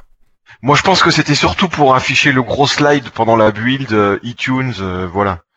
Et puis que ça fait parler, quoi. Parce que Bah, et puis que montrer que Microsoft il est ouvert à tout et puis qu'il Ouais, fait voilà. pas euh, voilà quoi, on est là, euh, on a notre support, on, on a aussi l'application iTunes qui arrive dessus. euh, euh, on a on a aussi vendu le, le Surface Laptop Windows Windows 10 S pour les étudiants. Ils l'ont vendu comme ça, donc bah tant qu'à faire, vous aurez aussi iTunes dessus. Euh, c'est bien, c'est bien en fait. oui, voilà, Est-ce c'est. que est-ce qu'on sait si iTunes est arrivé par le projet Centennial ou si c'est une nouvelle version qui a été développée? Je suis convaincu que c'est arrivé par le projet Centennial. D'accord. Donc on va garder. Alors excusez-moi, mais le Maintenant, euh, c'est que ça mon une opinion. usine à gaz encore. Ça m'étonnerait que Apple ait redéveloppé euh, l'app du UWP. C'est les mêmes fonctionnalités. Parce que c'est un sacré Ouais, bazar, mais- iTunes, il paraît. hein. Je serais étonné que Apple ait redéveloppé le WP euh, pour ça quoi. Et euh, surtout qu'à priori ils en préparent une nouvelle, une nouvelle, euh, un nouveau truc de musique qui ne serait plus iTunes donc. euh, D'accord. Oui. Une Euh, question qu'on peut, une question qu'on peut se poser quand même, c'est que si je me souviens bien, sur le Windows Store, Microsoft prend 30% des achats effectués sur les applications. C'est juste monstrueux. Est-ce que euh, Microsoft va récupérer 30% des achats sur iTunes faits sur l'application Store? Ouais. Et Et euh, pipo pipo et Mm. et aussi les c'est la marmotte qui emballe le chocolat. C'est ça. Je pense pas, bah oui, c'est pas possible. Je crois que là, euh, euh, franchement, euh, Ah oui, c'est mais plutôt, venez Apple puis on vous récupérait- donne 10%. Apple récupère, euh, je crois que de mémoire, Apple récupère 30% sur les achats Office faits sur le store, euh, sur l'iStore. Hein. Ah oui? Il l'avait, il l'avait dit, hein, il, y a, il y a un an ou deux, lorsqu'ils en avaient parlé. La version euh, iStore, il y a une partie de l'achat, une partie des abonnements Office 365 qui va à Apple. Alors, Donc bon, en c'est retour. une bonne euh, question, c'est une bonne voilà. question. Moi, j'ai pas la réponse, clairement. Non, moi non mais plus, je me dis que les... la marge, que- de toute façon, elle est négociable. hein. Ça ne Oui, changera pas la face du monde. Hein. Non. Non, non. Une fois que, une fois que tu auras téléchargé l'app à- à iTunes et que tu feras des achats dessus, ben, il sera connecté sur ton compte iTunes et ça sera exactement comme si tu le faisais sur un, sur un Apple, quoi. Ah oui. Si la- i- i- iTunes sur le Windows Store, il sera gratuit, donc il y aura pas de commission. Et après, une fois que tu l'utiliseras, c'est comme si tu étais sur n'importe quel site en train d'acheter euh, sur le Je sais quoi. pas si tu as le droit de faire ça dans le store. À une époque, c'était interdit de te faire un sous-store. Enfin, je sais pas si Mais non, mais c'est pas. un- Ah oui, bah ah bah oui, mais là, je pense qu'ils ont autorisé. Ouais, là, je pense qu'il y a des passe-droits euh, particuliers, mais je sais plus les règles. Mais je pense pas que du fait de cette nouvelle app. euh, Par exemple, euh, moi, dans une Apple application- se fera pas de. Apple se fera pas de thunes sur. euh, Non, comment dire Microsoft se fera pas de thunes sur les achats iTunes. J'en sais rien. Enfin, pense Apple, après, c'est peut-être des contrats spéciaux, mais moi, dans une application, je n'avais pas le droit d'utiliser un autre système d'achat intégré à mon application. Ouais, mais toi, t'es pas Apple. Ouais, c'est ça le truc, en fait. Je pense que. Enfin, je dis ça comme ça, hein, mais. Euh... Il doit y avoir des accords quand même, c'est Ah trop, bah, c'est ouais. trop important par rapport à ce mastodonte, quoi.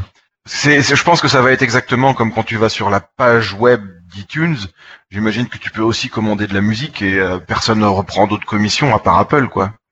Oui, mais il y a les- le contre-exemple que je disais il y a quelques minutes pour Office 365 sur euh, sur euh, iOS, euh, ils prennent une commission.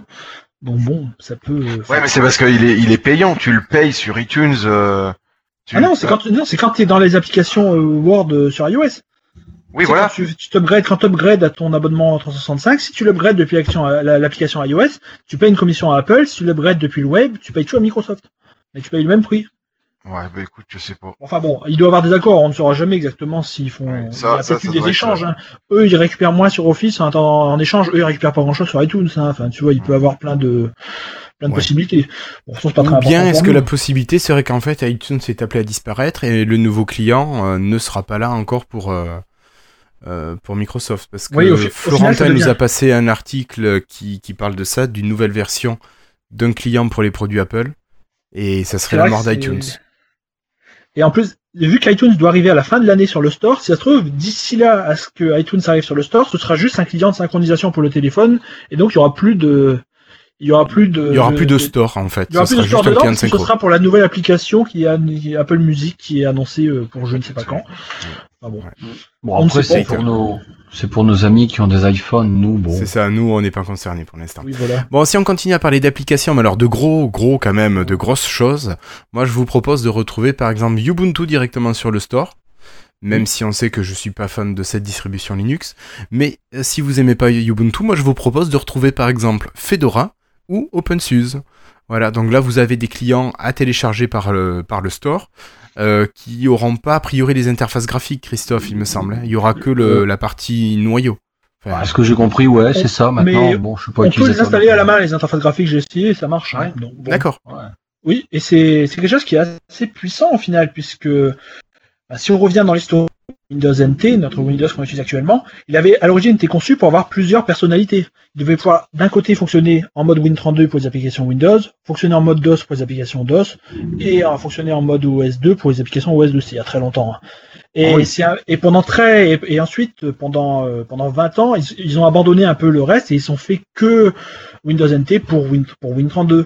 Et donc depuis quelques années, en fait, euh, on retrouve le concept d'origine d'avoir un, un système universel qui va faire tourner toutes les applications, quelle que soit leur origine, qui va donc pouvoir faire tourner les applications Win32, mais également les applications euh, Linux. Et c'est pas de l'émulation, c'est du natif. Ils ont mis un, un sous-système Linux sous Windows, et maintenant ils en ajoutent un pour chaque euh, ce- distribution. Ce qui veut dire qu'on va pouvoir installer directement les applications Ubuntu ou Fedora sur notre Windows. C'est je moi je trouve moi. que c'est même pas de l'émulation, c'est quand même assez. Je trouve que ça très très puissant. énorme, hein. Concrètement, ça fait quoi, moi qui connais rien en Ubuntu et en... Bah, Et en ça, ça Linux fait, ça veut dire que tu peux Windows, ça devient quasiment une distribution Linux. Tu peux. euh, Oui, mais euh, quand, Tu quand peux tu vas, tu auras un double boot, quand tu vas, ça va être comment? Ou ça Non, sera... Non, tu vas le lancer? c'est juste.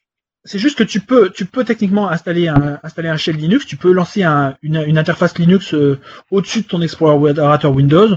Bon, ça, c'est pas, c'est, ça sert pas à grand chose en pratique. Ça veut hein. dire quoi? Ça veut dire que c'est comme un, comme un, comme un programme, quoi, comme tu peux lancer, comme, ouais, euh, tu peux lancer un bureau Ubuntu, euh, une session de bureau Ubuntu sur, ton Windows. Bon, D'accord. Ça, ça a pas vraiment d'utilité pratique, mais euh, mais tu peux lancer directement des programmes Ubuntu sur Windows. Ah, Ça, Tu peux d'accord. les installer et les lancer. Et c'est en natif, c'est pas de l'émulation. Ils ont ils ont programmé un sous-système Linux pour Windows NT. Ah là, je vois mieux. Ok. Et Donc ils, ils ont pas dû en chier pour les systèmes, de, les problèmes de sécurité, n'empêche. Je crois que c'est un, je crois qu'il y a une, une sorte d'é- à ce niveau-là, il y a une sorte d'émulation du système de fichiers parce qu'entre euh, entre, alors là j'ai lu très ça en, ça en diagonale il y a plus d'un mois, mais entre euh, NTFS et les, les systèmes de fichiers X4 euh, qu'il y a sous Linux, ça fonctionne pas du tout de la même façon. Bon, j'y connais pas grand-chose en système de fichiers, mais donc ils ont dû faire un gros bazar pour dire d'avoir une couche de une couche de compatibilité entre les deux. Et ils disent par exemple de surtout pas aller toucher ces fichiers Linux qui sont dans un dossier euh, sur un Windows depuis une application Windows ou inversement parce qu'apparemment on pourrait tout casser facilement. D'accord. Bon c'est bon mais bon c'est c'est c'est pas fait pour Romain Michou non plus hein, en général c'est fait pour ceux qui veulent euh, utiliser des applications Linux donc Ouais. euh, à mon avis ces gens-là savent ce qu'il savent euh, savent ce qu'il faut faire et ce qu'il ne faut pas faire. Quoique on, on peut dire quand si ça arrive sur le store peut-être qu'ils veulent euh, peut-être généraliser ça un peu plus que qu'actuellement où c'est dans les paramètres avancés de fonctionnalités à ajouter. Mais après, c'est peut-être trollé ce que je vais dire, mais qu'est-ce qu'on pourrait avoir sur Ubuntu qu'on n'a pas sur Windows? Bah, C'est c'est tout bête, mais par exemple, moi j'ai un pour euh, j'ai- pour ma thèse, je devais souvent découper des PDF et convertir des, des fichiers euh, PDF en EPS. Et donc euh, j'avais un tout petit utilitaire euh, Ubuntu, mais qui faisait quelques quelques kilooctets et qui faisait les deux en ligne de, en ligne de commande. D'accord. Et, Donc il y a euh, des trucs. et voilà, et, et je peux l'installer depuis un dépôt Ubuntu. J'ai installé en, deux- en deux lignes sous, sous mon, sous mon Windows. J'ai ouvert Bash, j'ai j'ai- j'ai fait euh, bah, apt-get install, euh, puis j'ai j'ai ajouté, j'ai installé le, les, deux, les deux petits utilitaires. Et donc, euh, eh ben, je m'en suis servi directement sous Windows, alors que, bah, en général, euh, sous Windows, euh, pour trouver les utilitaires comme ça, euh, bah, on cherche, on se retrouve avec plein de conneries qui sont, euh, qui ont Plus des, ou moins propre. mm. qui sont, qui sont plus ou moins propres, oui. Bon, maintenant, euh, avec le store, c'est un peu mieux, mais le store reste assez euh, peu fourni sur les sur les outils En très outils, oui. Pour ce en genre outils scientifiques, euh, en outils, en outils scientifiques avancés, j'ai envie de dire, vous voyez ce que je veux dire. Tandis que les dépôts Linux, c'est des dépôts qui existent depuis euh, 1994 quand ils ont lancé Linux, donc et ils sont rétrocompatibles, donc on peut, on a accès à tout ce qui a été, tous les petits utilitaires qui ont été faits sur Linux depuis 20 ans. Bah, tu vois, même, euh, Flobo, je crois oui. que tu as donné envie à David d'installer euh, Ubuntu. Non, mais j'ai mieux compris. J'ai mieux compris que, que, que à quoi ça servait. C'était une question pertinente en plus. Moi, je sais que pendant Ah, moi, un temps, utilisé des logiciels de montage vidéo qui n'existaient que Linux en gratuit et qui étaient assez performants. Et euh, j'avais installé sur Debian cette, euh, ce logiciel justement qui, que je retrouvais pas sur Windows, qui n'existait pas par exemple. Et ça m'avait servi au, au boulot. J'avais mis une machine en Windows, une machine en Linux, euh, avec euh, uniquement le dédié à ce montage vidéo. Bah, C'était un des gros projets de l'année, mais euh, voilà. Donc il y a des applications. Alors je te parle de ça, c'était en 2006, 2007, quelque chose comme ça. hein. Oui, bah tu vois, voilà, les logiciels étaient voilà, moins, bah, euh, bah, ça comme- qu'on avance. Mm. C'est comme je voulais dire pour moi, euh, par exemple, moi je sais que pour ma thèse, j'ai eu- j'ai eu souvent besoin des petits utilitaires comme ça, jusqu'à l'arrivée du sous-système pour Linux. Je veux dire, une fois ou deux par semaine, je redémarrais sous Linux et je faisais tout ce que j'avais euh, besoin de faire. Et ensuite, je le mettais en dossier OneDrive, je resynchronisais et je repassais sous Windows. Et depuis que j'ai j'ai eu le sous-système Linux, je n'ai quasiment jamais redémarré sous Linux. Une fois ou deux, comme c'est une bêta, il y a quelques trucs qui fonctionnaient pas encore sur le sous-système euh, Linux pour Windows. Mais l'énorme majorité des choses que je fais, j'ai pu le faire directement sous Windows et j'ai trouvé que c'était un, gain de, temps et de confort euh, considérable. Ils veulent vraiment faire de Windows le système qui peut lancer tout type d'application et avec lequel on peut développer pour tout système. Ça devient quasiment le système d'exploitation universel pour eux. Et à quand macOS sur Windows? Oui, c'est Voilà. exactement ce que je pensais. Eh ben, je suis sûr que si c'était, si le si Mac OS était ouvert et que et que et qu'on avait le droit de récupérer euh, et, qu'on était- et que c'était autorisé, il le ferait. Mais bon, malheureusement, ça m'étonnerait qu'Apple autorise euh, des tiers à utiliser. à- Ta à condition euh, au départ, elle est déjà enterrée. Si Voilà, macOS La, plupart des applis intéressantes de, de Apple, il est, il est, il est met pas déjà sur euh, Windows? Oui, mais dans ce Ouais. cas-là, c'est une nouvelle version, c'est une autre version. Je veux dire, c'est on pourra, Voilà, on autre pourra jamais faire tourner, on pourra jamais vraiment faire tourner les, les binaires Apple directement sur. euh, sur iTunes, quoi. Il est sur les deux, mais c'est pas, c'est pas la même version. Mais par contre, si tu repenses au mobile, ils ont euh, ils ont sorti donc le, le projet. Comment il s'appelle le projet pour iOS J'ai un trou. Iceland, euh, Island Wood. merde. Enfin Island bon, Wood. ça, ça montrait une façon, une façon qu'ils ont eu de contourner le problème. Ils peuvent pas lancer des binaires iOS, mais ils ont, ils ont, fait- ils ont fait pour les développeurs un système qui permet de recompiler directement ces projets iOS pour Windows avec des changements mineurs. Et donc, ils- on voit que même là-dessus, même s'ils n'ont pas le droit légalement de le, de, de, de le faire, ils cherchent des moyens de, bah, de d'amener les, les applications, d'amener les applications Alors, Apple vers chez nous. Juste pour, il faut savoir que on peut installer macOS sur avec VMware euh, Fusion. Bon, juste je referme la parenthèse. C'était par rapport à ce qu'on disait tout à l'heure. Mais c'est Hmm. pas, mais, oh, mais c'est pas. euh, Après, c'est pas c'est pas du légal. niveau de l'intégration ici de Fedora, OpenSUSE et de Ubuntu dans euh, dans Windows. Non, non. Clairement, clairement, on n'en est pas du tout là. Bref, bon, on va là, on est en train de digresser. Moi, je vous propose de revenir sur la build de Microsoft. Je pense qu'on a. Si, si, j'ai oublié une chose, tiens d'ailleurs, dans les slides.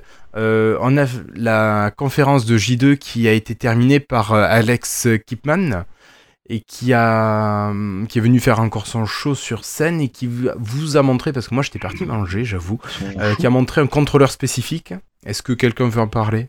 Ouais, c'est un contrôleur qui va être présenté à l'E3, c'est-à-dire que ça va être une sorte de manette, une manette d'interaction euh, avec le monde virtuel dans lequel tu vas te trouver, mais ça peut être aussi l'HoloLens. Ce qui est intéressant, ce qu'il faut comprendre, c'est qu'on a la, on, en a déjà parlé 100 fois, la réalité virtuelle et la réalité mixte. Et bien maintenant, tu as une sorte de, de, les deux peuvent être plus ou moins réunis en même temps maintenant. C'est ce qui est assez, assez, euh, assez balèze. Tu, tu vas mélanger le, le mix et le, l'augmenter. Euh, voilà ce que je voulais dire. Et là, en plus, ces contrôleurs-là, ils sont, ils sont assez sympas. Euh, donc, ils ont les petites, les petits points de lumière. Je sais pas si vous l'avez vu, c'est une sorte de bâton avec un- une sorte de, de cercle qui va être euh, à l'extérieur. Ils vont être présentés à l'E3. Ils vont être vendus avec le Acer. Je sais pas si on en parle après.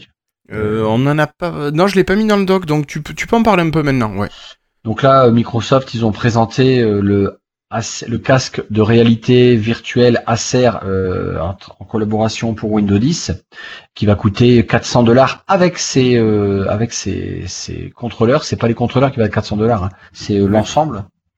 Donc euh, c'est vraiment un casque qui me plaît vraiment. Je l'ai testé deux fois là-bas.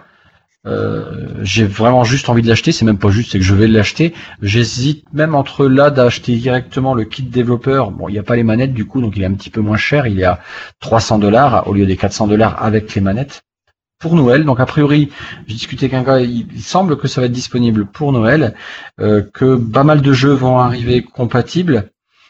Euh, si j'ai bien compris, bon, je suis pas spécialiste 3D, loin de là. euh, bah, Il n'y a pas grand chose à faire pour les développeurs pour basculer dans un monde de 3D. La seule chose que je me souviens, c'est que quand j'avais fait d'OpenGL en 2001 euh, pour une boîte à Paris, là, euh, basculer dans un mode euh, rouge-bleu, vous savez, pour les lunettes avec euh, des filtres rouge et bleu, c'était juste une option dans le moteur. J'avais rien à développer en plus, moi. J'imagine que maintenant, pour avoir euh, pour avoir ça, ça va être différent. Euh, David Catu ou David Rousset sauraient nous, dire quoi. Mais euh, euh, bah, ils auront plus qu'à peut-être mettre un bouton dans leur interface de jeu pour dire voilà je bascule en mode VR. Euh, tous les films, si vous avez été voir dans l'application film de votre de votre de votre store, vous avez déjà des, des vues en 3D, en 360 degrés, mais avec le casque virtuel. Waouh, j'étais en train de skier, mais j'y étais vraiment quoi. Franchement, la qualité graphique, enfin le la résolution était, enfin je m'en préoccupais pas, ça m'a pas bluffé de dire ah c'est pas beau, c'est pixelisé. Comme j'avais testé des vieilles lunettes une fois, c'est génial, génial. En plus, il n'y a pas besoin de capteur extérieur, c'est le casque qui embarque le positionnement euh, dans l'espace où nous sommes. Euh, Ce casque-là, il est quand même relié avec un câble. Il y a un, ca- un- un câble normal qui va après se diviser vers un câble USB et HDMI. Euh, Donc on est quand même connecté. Bon, c'est un long câble, hein, mais on est quand même connecté dans ce monde-là. Euh, mais grâce sans les manettes, vous n'interagirez pas. D'accord? Et oui, oui, il n'y a pas de capteur euh, qui pourrait prendre les mains en charge euh, sur le casque. Euh, c'est non, l'équivalent chez la concurrence. Comment il s'appelle le concurrent là euh, Vive? Et Vive et puis euh, le Oculus, ils ont aussi sorti des manettes au dernier moment parce qu'ils se rendaient compte que c'était pas gérable autrement quoi. Ouais, bon, on en saura plus sur ces motion controllers euh, bientôt. Hein. Donc le 3, Parce c'est quand C'est vers le savaient 10 pas. juin, hein, Je sais pas. Ils les avaient pas sur scène, hein, c'est vraiment là, ils étaient. euh, uniquement en présentation. euh. Bon, je pense qu'on aura l'occasion d'en reparler parce oui, que. oui, oui. On en parlera après Podren. Euh, ok. Ben, je pense que pour la partie J1, on a terminé. Euh, J2, on a terminé. On va passer à J1. Et pour vous annoncer, enfin pour euh, reprendre l'annonce de Microsoft qui a annoncé qu'un demi-milliard de machines tournées avec Windows 10. Donc euh, je pense que le milliard qui avait été annoncé pour euh, 2018 va pas être atteint. Mais ça fait quand même déjà un beau score jusqu'à présent au niveau de, l'acceptation du système. Des remarques là-dessus? Je sais pas pourquoi ils balancent des objectifs euh, un, irréalistes, qui savent qui qui parce que 500 millions c'est déjà très bien je trouve. Euh, Pourquoi quand ils sortent ils disent on aimerait bien un milliard quoi? Ils peuvent Ouais, que, que- ils peuvent que être déçus après. T'as raison, David. Moi, ce que je comprends pas, c'est pourquoi ils ont dit euh, on veut un milliard et ils ont arrêté la mise à jour gratuite. C'est ça. S'ils voulaient un milliard, ils l'avaient pas, ils suffisaient de la continuer. Enfin, je sais pas, c'est bizarre. Où tu la passes à très peu cher, quoi. Donc bon, quand même un système euh, rapide qui monte rapidement au niveau du taux d'acceptation. Euh, on continue avec les intelligences artificielles. Alors là, Christophe, t'en as un petit peu parlé tout à l'heure. Ah bon? Est-ce que bah, un petit peu euh, de par euh, graphe, t'en as, évoqué l'intelligence artificielle. Ben, l'intelligence artificielle, euh, il- comment dire? Déjà, Micro, Satya Nadella, il a annoncé, par exemple, que d'ici 2020, donc c'est dans trois ans, Mhm. euh, il, est, il est estimé qu'il y aura à peu près 25 milliards de périphériques intelligents. 25 milliards. Donc c'est les périphériques intelligents. Euh, ça, pourrait être aussi. euh, là, je vais vous ouvrir une brèche que nous refermerons fermerons rapidement. Le Azure IoT Edge. Euh, C'est-à-dire l'Azure embarqué dans un dans un appareil. Euh, D'accord. Donc ça, vous avez peut-être un petit peu compris le principe, euh, tout ça? Euh, pas trop. Moi non plus. Alors, moi, moi, je veux bien qu'on me réexplique. Hein. Alors, en, en- en vitesse, très vite, très rapidement. Là maintenant, imaginons que nous avons, nous, ils avaient montré l'exemple d'une machine-outil. C'est-à-dire que l'intelligence, elle est directement dans, par exemple, le bras qui va bouger de cette, si c'est un robot. D'accord? Ou s'il y a un organe de ce, de cette méga, pas une petite perceuse, hein, je veux dire, une grande machine-outil d'une usine, eh bien, tu vas pouvoir, dans des Raspberry Pi, vous savez, les petits ordinateurs euh, de, de, de grosses boîtes d'allumettes, là, eh bien, dedans, tu peux mettre de l'azur. C'est-à-dire que tu vas pouvoir embarquer euh, comme une sorte de capteur intelligent. D'accord Oui. Et qui va pouvoir, du coup, t'interagir de manière de très précise. Euh, et donc, euh, ça, bah, ça sera, finalement, euh, quand il parle de device intelligent, de périphérique intelligent, c'en est un, en fait. On embarque de l'intelligence, bah, bien sûr, Edge, parce qu'après, ça va... Euh, Azure, parce que ça va remonter, en fait, après, au niveau du cloud, mais ils vont être euh, très très précis. Regarde, euh, qu'est-ce qu'il y a d'autre encore? Euh, L'intelligence artificielle, bah, il y avait l'exemple de euh, de, de Person of Interest là, hein, euh, à part que c'était quand même bien plus romancé. Euh, je prends cet exemple de film parce que c'est là qu'on voit des génériques, les caméras intelligentes. Entre nous, je pensais que ça existait, moi, mais non, ça existe, ça existait pas. Euh, là, ils annonçaient que c'était des calculs de 27 millions. Alors là, le million, j'étais quand même surpris, d'opérations par seconde, euh, où la caméra, quelle que soit la caméra, euh, est capable, enfin, l'ordinateur qui va être à côté, est capable d'analyser euh, l'humain, l'objet, les, les dangers qui peuvent arriver. Ça, c'est de l'intelligence qui peut être utile, qui va nous être utile. Euh, donc bon, là c'était, euh, je sais pas si, ben non, on va pas répéter, mais c'est pas la même pas dans Lifetag. Où ben il peut y avoir des dangers que l'ordinateur va voir avant vous et il va vous notifier tout de suite à la personne qui est à côté que retourne-toi, il y a euh, un, un, euh, un pot de d'azote liquide qui est en train de se casser la gueule là. D'accord. Donc euh, fais gaffe, ça semble dangereux. Moi, je trouve que c'est une euh, quelque chose qui mérite ton attention. Retourne-toi parce que là, t'as pas le regard dessus. Ok. Euh, bon. D'autres choses à rajouter sur les intelligences artificielles? Bah, Là, on euh, est déjà plus loin de, de- du contact de monsieur et madame tout le monde euh, avec ça. Oui, ce qui, ce qui est intéressant, c'est que l'intelligence artificielle, elle va nous être euh, euh, naturelle. Regarde l'application photo avec ce moteur de recherche euh, sur un mot-clé. Mm, mm. Mais en fait, tu sais pas que tu utilises. Enfin, tu le sais pas. Euh, Non, au premier abord, tu, tu fais pas gaffe que tu utilises de l'intelligence artificielle. Bah oui, C'est- ça, Pas gaffe euh, à ça. Ça, ça en met quand même déjà plus sur le côté développeur, la personne qui va devoir conceptualiser ça, parce qu'en fait, l'intelligence n'est pas du tout dans l'outil. Elle est, l'outil devient intelligent parce que connecté à Azure. Et c'est, il va remonter l'information à Azure qui va l'analyser, qui va redescendre, et l'outil va pouvoir dire attention, il y a danger, là, ton bidon d'azote liquide, il va te tomber dessus. Ouais, c'est ça. Euh, après, est-ce que, alors, je, est-ce que je pense pas dire de bêtises en disant ça, mais dans l'intelligence artificielle, ça va aussi reprendre tous les bots et tous les cognitive services euh, qui ont été aussi euh, bien abordés. Ça, déjà, l'année dernière, ils en avaient beaucoup parlé. Mais oui, mais à chaque fois, ils viennent te rajouter des, des nouvelles, euh, des nouvelles fonctions au niveau des cognitive services. Euh, un truc qui n'était pas annoncé en direct, c'est le projet, le projet, oh, je sais plus son nom. Euh, en fait, c'est l'analyse de la gesture. Si vous avez déjà vu le HoloLens, où vous pouvez avoir deux systèmes de gesture. Une sorte où vous allez ouvrir la main, la, les pommes- la paume vers le haut, les doigts fermés, et vous l'ouvrez, ça va faire apparaître le menu démarrer, entre guillemets le menu principal, ou alors vous avez le- le- le- l'index et le pouce que vous allez fermer pour cliquer. Eh bien, il n'y a que ces deux gestures. Le développeur, maintenant, c'est le projet quoi? Putain, ça m'énerve. Bon, tant pis, peu importe, on s'en fiche du nom. Eh bien, maintenant, vous allez pouvoir ouais, programmer une gesture propre à vous. Ce qui est juste génial, en fait. Euh, apprendre, en fait, à cette intelligence, bah voilà. Maintenant, si je, euh, je sais pas moi, je montre juste le mot majeur, ça veut dire que je suis pas forcément content. Donc ça, on pouvait pas le faire auparavant. Donc là, ça va encore un peu plus loin. Et comme j'avais soulevé avec je ne sais plus qui, bah moi, le prochain, je pense qu'à la prochaine build, ils vont nous montrer maintenant un système de reconnaissance de son, parce que ça, ça n'existe pas encore. Ouais, c'est avec moi qu'on parlait de ça. Ouais, je sais plus, j'en ai parlé parce que c'est tout dit, j'ai ouais. pensé à ça. Parce que regardez des malentendants ou des personnes qui ont euh, un problème, euh, comment on dit ça, dans les allophones, tous ces gens-là, Oui. ou peu importe, il va y avoir un bruit, on peut les avertir. Euh, le téléphone peut vibrer dans leur poche, qu'il se passe quelque chose. Il y a les pompiers, eux l'entendent pas. L'intelligence, elle pourrait imaginer que tiens, j'entends un camion de sirène, il y a un danger qui est à proximité. Je dis ça, je pense en deux secondes, hein, j'ai pas préparé mon un scénario, mais mais euh, voilà un truc qui pourrait encore euh, être intéressant. Il a une Microsoft Band, elle pourrait vibrer à son poignet. Non, ça n'existe plus.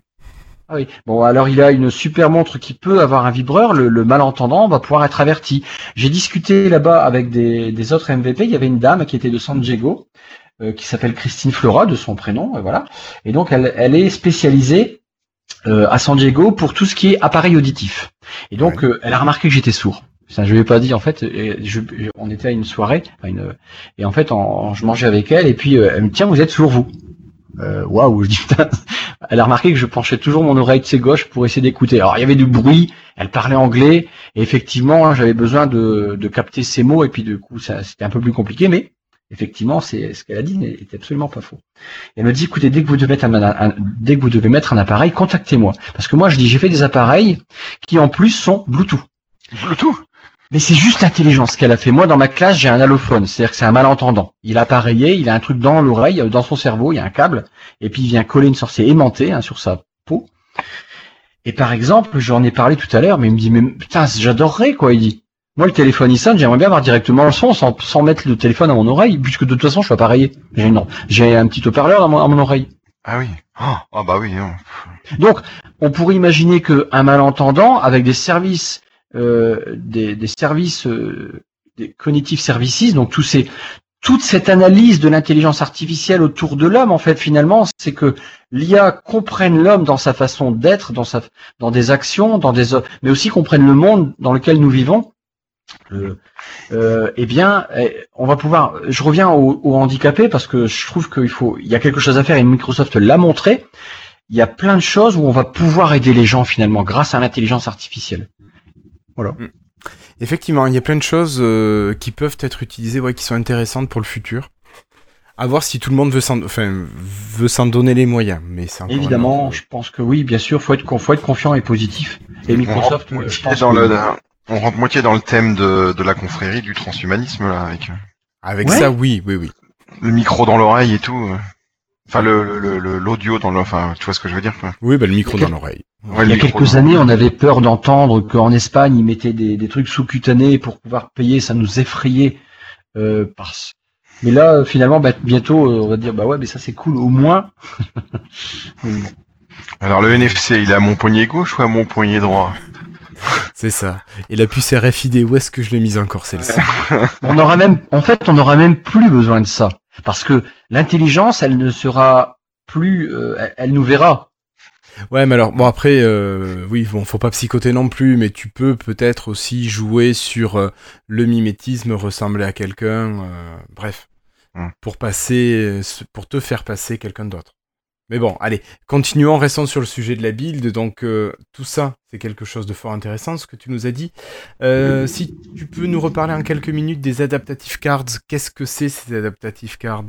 C'était un système en fait qu'ils ont présenté pour pouvoir transporter de l'information, encore une fois, vers d'autres appareils ou d'autres systèmes. Ça en revient encore à partir du cloud, du cloud Microsoft dont on parle depuis le début. Par Un la exemple- timeline Oui, un exemple tout simple pour juste illustrer, c'est une notification qui arrive sur Windows 10.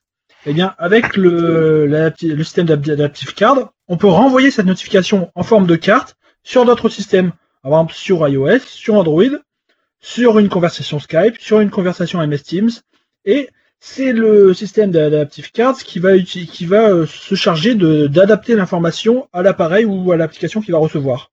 Donc bon, c'est encore une fois pour rendre la vie facile aux développeurs. Ok. Donc finalement, c'est quelque chose. Aux utilisateurs aussi, là, quand même. Bah, Oui, L'utilisateur oui, va oui, l'utiliser, mais c'est le, développeur pas. qui va le mettre en place. c'est-. Le développeur, il n'aura pas, il aura pas à s'embêter à, à s'intégrer à Skype, à s'intégrer à Microsoft Teams, à s'intégrer à Android, à s'intégrer en, iOS. C'est un bot, euh, c'est un bot de Microsoft qui va tout faire à sa place. D'accord, d'accord. Bon, après, pour en savoir plus comment ça Oui, fonctionne, il y a, ça, y a on ira chez. C'était un exemple. Un. Ouais. ouais, non, non, mais c'est bon. Moi, sur le principe, ça, ça est clair sur quelle utilisation. Euh, par contre, quelque chose qui a laissé beaucoup de monde, euh, je pense, un, petit peu sur les fesses, ça a été l'utilisation de PowerPoint Translator. Là, moi, je l'ai pas vu en direct, mais j'ai beaucoup, je vous ai beaucoup entendu parler de ça. Et euh, alors, qu'est-ce que c'est qui vous a plu là-dedans? Donc, un traducteur pour PowerPoint. Flobo, peut-être, pour commencer. Je me souviens pas de ça, désolé. Ah, L'avantage, c'est quand tu présentes euh, un PowerPoint à, à une équipe qui est euh, multi-langage, euh, bah, tout le monde, tout le monde l'a dans sa langue, quoi. Non, mais je, moi, je dis ça, je, je J'ai l'ai pas vu. ça en bas- J'ai compris ça en bas, en bas de l'échelle, quoi. Comme je suis pas trop geek là-dessus, bah, voilà, ça paraît pratique, quoi. C'est comme Skype Translator, quoi. C'est un truc en plus. D'accord. Christophe, des, des choses à rajouter là-dessus sur ce PowerPoint Translator? Si ma société était internationale, maintenant je me ferais plus chier à faire des, des, des réunions avec des slides dans toutes les langues. Je pourrais en même temps sur la même réunion euh, faire venir le nouveau euh, français qui parle pas du tout un poil anglais avec un américain et un allemand et un espagnol et ensemble on échangerait euh, des, des slides et puis on pourrait discuter et- ou même être speaker dans une salle où tu as différentes personnes de différentes nationalités et puis traduire ça. Voilà. Voilà Alors- ça me servirait Ça marche au niveau audio, au niveau visuel aussi, ou que audio? Euh, pendant la démo, le monsieur, il a parlé, alors c'était un asiatique qui travaillait là-bas, il a parlé euh, mandarin, sinon chinois de base, je pense, je sais rien du tout, et ça écrivait ce qu'il marquait, mais je me souviens pas avoir entendu du son. D'accord. Donc. C'était en sous-titré, ça c'est certain, mais je me souviens plus s'il y avait du son. Ok. Ça marche. Mais c'est c'est vraiment génial hein, comme truc, parce que franchement, c'était du temps réel, quoi. En fait, ça reprend un petit peu le système de Skype Translator appliqué à PowerPoint. Oui, bah c'est du Pour- pour simplifier. concret, quoi. Hum, hum. J'imagine que c'est la même chose en dessous de tout ça. hein. Ça doit être Microsoft Translator qui fait tout, euh, qui gère tous ces systèmes. Enfin, j'imagine qu'ils vont pas le redévelopper dix fois. Euh, oui, J'espère. je leur souhaite. Et rappelez-vous, euh, je pense qu'on en avait parlé ensemble quand vous allez sur l'adresse de, de translator.microsoft.com Oui. où on peut lancer des conversations, mais c'est, c'est, c'est pile ça adapté à, à Office. Mm, mm. Oui, c'est ça, oui. Hein, c'est, c'est exactement ça en fait. Et on peut être dans une conversation à plusieurs étrangers et chacun décrit sa langue native. Ça, c'est pas mal, ça. Ah oui, c'est énorme ce truc-là. Je pense qu'on en a jamais parlé et, et ça mérite le détour. Tapez translator.microsoft.com et allez pleurer. D'accord, à ce point-là. Ah ouais, non mais c'est, c'est, c'est oui parce que c'est, c'est super bien foutu quoi. C'est génial quoi. franchement. Euh, bon, maintenant, si on parlait de Cortana et de Cortana Skills. C'est euh, par exemple de pouvoir euh, créer, ajouter dans Cortana des nouveaux, des nouvelles fonctions. Par exemple, tu pourrais imaginer que tu intègres, euh, ils avaient pris la, la démo de de de- d'un d'un livreur pizza, mais mais sinon tu pourrais, toi le développeur, créer des visuels au niveau de Cortana que tu pourrais intégrer à l'application, créer ton propre ton, cro- ton propre bot dans Cortana. D'accord? Donc D'accord. augmenter l'expérience de Cortana avec ta propre application. Donc, Florian, je crois que tu veux réagir. Oui, oui, en fait, je me souviens, je me rappelais pas du nom, mais j'avais testé. Oui, c'est vrai qu'on pouvait par exemple commander une pizza sur euh, Cortana. Bon, j'avais testé, évidemment, ça marche pas en France, mais bon, c'était un bon. euh, Enfin, c'était une bonne idée, j'imagine, à, à terme. Bon, enfin, après, il faut voir si ça arrivera rapidement de notre côté, parce que, que souvent, les nouveautés Cortana sont réservées aux États-Unis pendant très, très, très longtemps. Oui, à cause des partenariats avec euh, Ouais, les autres Parce que partenaires. bon, il faut trouver des partenariats pays par pays, ça va être difficile, encore une fois. Mm, mm. Et en fait, il y a pas mal de, il y a pas mal de, de, de skills qui sont déjà proposés, une cinquantaine. Oui, la Vous météo, par exemple, je crois que Pardon Il y a la météo qui pourrait arriver facilement pour tout le monde, j'imagine. Oui, mais il y a, rappelez-vous du jeu qu'il y avait, c'était Alien, Alienator, Alienator, je sais pas comment il s'appelait ce Ah, jeu. Akinator. Ah, Akinator, oui, Akinator. oui, Bah, par exemple, il Ah existe maintenant, donc vous pouvez, euh, en skills de Cortana, vous pouvez maintenant, bah, quelque part, jouer. Oui, c'est Avec- vrai, c'est vrai. Il y a, euh, qu'est-ce que j'avais remarqué aussi? Akinator, ouais. Euh, sound Effect, mais je ne sais pas ce que c'est exactement, c'est un truc qui m'avait remarqué. Tunin, Tunin, donc qui existe en, Le truc de radio? Et tout à fait. Euh, donc c'est tous des bots qui existent pour l'instant, donc euh, on peut s'amuser avec ça. Sauf que euh, bah, il faut être en anglais, quoi. Ah, T'es Ouais. obligé d'avoir ton système en anglais. Non, maintenant, tu peux, Cortana est indépendant. Tu peux, tu peux choisir la Ah. langue de Cortana indépendamment depuis quelques, depuis quelques versions de Windows, je crois. Ah bah c'est bien ça, parce que moi je suis un tout nouveau Fast Insider, donc je suis pas au courant de tout ça. Ok. Euh, donc pour Cortana, on, on en reste là. Alors on va parler. bah, enfin, on en reste là. Non, on va aller plus loin dans Cortana avec le Armand Cardon. Euh, comment il s'appelle? Evoque? Oui, c'est ça.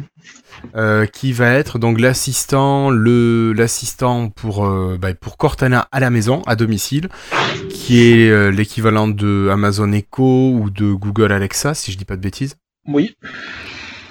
Et voilà. Donc un appareil qui Mais devrait être, an- Oui. oui, qui a été annoncé Seulement pour les États-Unis, malheureusement. seulement pour les États-Unis. Euh, et puis de toute façon, qui allait coûter un bras. Par contre, il y a d'autres appareils qui vont sortir aussi. Euh, je me demande si c'est pas Acer qui va en sortir un ou HP. Euh, il me semble Oui, qu'il y en a un des qui. et qui devrait sortir De les toute appareils façon, un peu comme moins tous les appareils Windows. C'est comme, ça va être comme tous nos appareils Windows. On va avoir, euh, c'est le HP Invoke, Florentin nous dit. Voilà, Winvoke. Mais Bah, ça va être comme tous les appareils Windows. On va avoir le Premium cher et en dessous les OEM qui font le, qui font du, Le gros du marché. cher. Je pense que ça va être pareil pour toutes les gammes de produits Windows maintenant. C'est ça, c'est ça. Donc, euh, bah voilà. Qu'est-ce que ça nous permet euh, tout ça, ce, ce Armand Cardon euh, Bon, bah, ça permet de parler à Cortana directement depuis sa maison sans avoir à prendre un appareil. Donc euh, on lui parle, on le pose sur la table du salon par exemple et on peut demander à Cortana euh, ce qu'on a prévu pour la journée, euh, qui, euh, d'ajouter quelque chose, d'ajouter un rendez-vous à son calendrier, enfin tout ce qu'on fait déjà sur Cortana aujourd'hui, sauf que on n'a pas besoin d'avoir un appareil sur soi.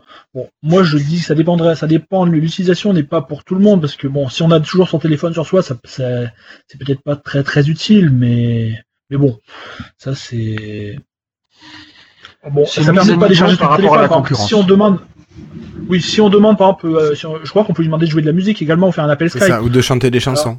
Dans, dans ce cas-là, euh, peut-être que ça, que ça, on bouffera pas la batterie de son téléphone, ça permettra de faire ça sur euh, bah, sur l'appareil euh, de la maison, un appareil de la maison fait pour. Mm, mm. Moi j'ai hâte que Cortana soit plus intelligente que ça. Quoi. Oui, c'est vrai qu'il faudrait, euh, il faudrait rendre Cortana plus. euh, Ça va venir, je pense. On voit, on le voit bien que là l'intelligence arrive. Oui, oui, Mais- ça mais- arrive. Mais je veux dire, pour mais- l'instant, le sens des mots est trop important. Si tu dis un mot à l'envers, c'est encore la même phrase, elle comprend plus. C'est, le, il y a, il y a des choses comme ça qui restent encore un peu trop, euh, trop hum. Robotisé. Voilà, Trop robotisé, analyse voilà. syntaxique, tu es en train de Voilà. me dire. C'est ça. Mais bon, Moi, ce que je retrouve c'est- regrettable par rapport à la concurrence, c'est que l'écosystème n'est pas encore à certains niveaux. Ouais, ça, oui. Bah oui. Euh, un ami me disait, moi, j'utilise euh, OK Google. Donc le, le, c'est quoi Comment il s'appelle Google Echo Now? Euh, c'est Alex. Non, Alex. Alexa, je me Ah, demande Alex. si c'est pas si c'est pas Amazon. C'est pas Google Echo Alexa, c'est Amazon. Echo. Ouais, il y a ah, ouais. Euh, non, bref. Echo. Alors il y en a un c'est l'appareil et moins- l'autre c'est le service. Ah Google Home. Bon, ok, admettons. Bon, alors, il, a, il, y en, a- il y en a trois Merci, Florentin. disposés chez lui. Il me disait, Microsoft ne pourra pas encore arriver à ça. Pourquoi? Parce que regarde, je vais t'expliquer un scénario, et là, on voit bien que l'écosystème au niveau de Google est plus intéressant. Je rentre chez moi, et puis je fais OK Google, lance-moi euh, telle musique sur ma télévision de ma cuisine. Ah ouais, toutes ces télévisions en Chromecast dessus. D'accord. Rien que ça, Bah, après tu peux Euh, avoir un wireless display adapter dessus. Ça marcherait aussi. Ouais, ouais, bah ça va être bien, ça va être chiadé à l'heure actuelle pour mettre en place quand même. Et là, l'écosystème, rien que ce petit exemple-là, on voit que l'écosystème de Google est, est quand même pas si mal que ça, et euh, peut-être un cran au-dessus encore, grâce, voilà, à, à ces devices que- qu'il a, euh, qu'il peut quelque part piloter. Mm. Donc euh, euh, voilà, je trouve que oui, Cortana c'est génial, mais ça manque encore un petit peu d'évolution et bah faut peut-être attendre un petit peu les, les mois ou les mois Ou qui les arrivent années à venir. que- Ouais, j'ai pas voulu être euh, être méchant, mais ouais. Trois ans, trois ans de maturité. non, mais oui. Faut- puis il faut toujours attendre trois ans avec. Ça a déjà 3 ans, Cortana. hein. C'est sorti en 2014. Ah bah ça veut dire que c'est c'est ça veut dire que ça va être stable. D'accord. Une fois qu'un produit a duré trois ans et qu'il continue à être travaillé dessus, tu peux avoir être plus serein dessus. ah là là. ok, bon, ça marche. Euh, Est-ce que vous voyez quelque chose à rajouter à propos de cette build? Oui, très Flobo. rapidement. On n'a pas parlé du fait qu'ils ont euh, annoncé l'arrivée de .NET complet sur les autres systèmes, C'est vrai qu'on a un donc peu qui zappé. permettra de faire des app- qui permettra de faire des applications euh, plus universelles que maintenant, mais qui pourront aller des applications .NET qui vont fonctionner euh, sur tous les systèmes. Et dans la même dans dans la même idée, alors ça peut-être Tos pourra me dire si je me trompe ou pas, mais euh, je crois qu'ils ont dit qu'ils allaient faire un, de l'XAML universel qui fusionnera l'XAML de, des UWP avec l'XAML des, des, de Xamarin, ce qui permettra de faire Ouais. une seule interface utilisateur pour tous les toutes les systèmes Microsoft sur toutes Voilà. les tous les appareils, si j'ai bien compris. Voilà. En ça fait, alors, on dit plus XAML que XAML. Oui, bon, après. Alors, en fait, oui, c'est, c'est, je trouve que c'est un truc qui finalement est super important. C'est un premier pas qui vient de se passer avec les équipes de, de Xamarin, que vous connaissez peut-être de nom. Xamarin qui va être le, qui était un système que Microsoft a racheté il y a un an, euh, qui proposait de, d'avoir, euh, dans l'idée, un seul code source et vous targeter euh, les trois euh, plateformes euh, mobiles. Euh, Microsoft a racheté Xamarin, et bien tout doucement, ils sont arrivés à s'entendre pour que, euh, disons, le, au moins la partie euh, interface visuelle de votre application, elle commence à, à être commune. Parce que Xamarin avait son propre langage, et Microsoft aussi, le XAML. Et le, le côté XML de chez Xamarin, bah, il ressemblait, c'était un peu comme du Canada Dry, mais pas le même. Donc là, ils ont fait une première unification. Donc il y a ce qu'on appelle le, le Xamarin Standard, il me semble, ouais, le Xamarin Standard, je me trouve avec le corps, donc c'est Xamarin Standard, première version 1.0, où là, bah, vous avez, alors on pourra faire des différentes euh, applications euh, multi-device, euh, donc ce soit Windows, Android, iOS.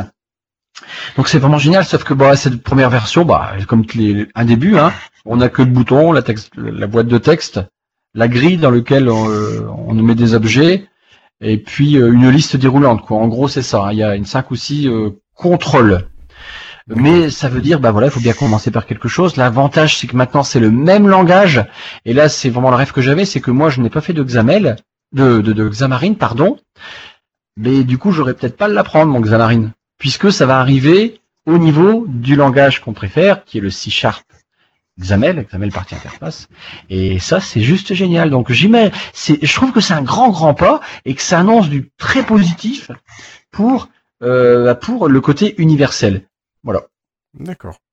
D'accord, Une d'accord. question, vu que tu as l'air de- d'avoir bien suivi les choses, est-ce que le, le nouveau XAML qu'ils ont annoncé, donc c'est plus proche de, du XAML qu'on avait côté Windows du WP ou l'ancien Xamarin Ah non, mais c'est, il n'y a pas de nouveauté.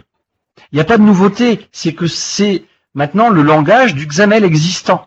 C'est-à-dire que Donc, c'est. oui, bah, donc, donc ceux qui ont fait une, ceux qui avaient déjà une application Xamarin doivent la refaire avec ce langage-là. Alors non, c'est toujours compatible. Il y a toujours rétro euh, machin. D'accord, d'accord, oui. Mais, ils peuvent la Ah, refaire pour qu'elle soit vraiment universelle maintenant. D'accord. Alors pour l'instant, attention, avec quatre contrôles, tu fais pas grand-chose. hein. Non, mais Euh, à terme, à terme, j'imagine à terme. à terme, l'ensemble des contrôles. Bah, faut pas oublier que Tyson, c'est ça, hein, je crois, hein, qui. Attends, je me trompe peut-être de nom d'entreprise. Euh, Dyson Euh, merde. Dyson, Dyson, Dyson, Dyson. Oh, bah, Les importe. aspirateurs? Non, non, non. Enfin, je sais plus. Enfin bref, il y en a qui vont proposer. En... Non, non, c'est pas les aspirateurs. chose. Dyson, Moi, je non, c'est les aspirateurs. Tyson. Bon, je sais plus, laisse tomber, euh, on zappe ça. Mais je veux dire, euh, il y a des partenaires là qui rentrent en jeu là-dedans et qui vont après être, euh, faire que tout va devoir évoluer. Mais c'est évident que ça va évoluer. Moi, je trouve que c'est vraiment super important. Je suis super positif là-dessus parce que ça voudrait dire que la guerre Xamarin, Xamel, elle est gagnée de, du, du gars qui a racheté Xamarin, quoi, finalement, euh, de Microsoft. Euh, ce, qui est, ce qui était finalement logique. Euh, J'ai entendu quelqu'un qui connaissait bien les deux équipes, celle du côté Microsoft, celle du côté de Xamarin. Au départ, Xamarin, ça les a quand même embêtés, quoi. Et merde, on a notre truc à nous, euh, tout ça, même qu'on est racheté. Bon, bah, finalement, quelqu'un a dû trancher et dire, bon, ok, c'est comme ça maintenant. On, on peut appeler cette personne et lui demander qu'elle fasse pareil pour Skype? Oui, on peut. On peut. Faisons-le. Donc ça, c'est positif pour nous, puisque ça veut dire que au niveau des applications, il va être très intéressant maintenant de travailler en C-Sharp XAML. Ouais, Eh, ouais. L'avenir, il est très positif là-dessus. Moi, je suis, une- j'aurai une équipe de dev à diriger, euh, et puis que bon, ça, ça sera en place. Il n'y a pas photo. Vous, les gars, vous faites une application en C Sharp XAML, et là, vous me targetez l'ensemble des trucs. Sans, enfin, le vraiment, vraiment, c'est un- c'est euh, direct, quoi. Il n'y a pas de modification de code ou autre. Euh, à l'avenir, hein, parce que pour l'instant, le 1.0, euh, ça fait un petit peu just, quoi. C'est juste de faire un, on peut faire un formulaire, quoi, pour l'instant. Ouais, génial. Ouais, bah c'est le début. hein. C'est comme avec le web. Au début, tu Mais faisais c'est, pas mais c'est positif. Ouais. Vraiment. Ok. Allez, moi je vous propose de fermer ce dossier de build. Bonjour, mes amis. I love my French Windows Insiders. Keep hustling. Love Donna. Et on va prendre le temps quand même de remercier nos amis patrons. Donc merci à Hervé Roussel, Let, Mr. T, Christophe de Post PC et Zachariel Kalfaoui. Merci à Nicolas Terran, Lisandre Donoso et Gaël Picancelli. Merci à Guillaume Borde, Pascal Bousquet, Sébastien Avis, Peyo Boubou et Jérôme Tison.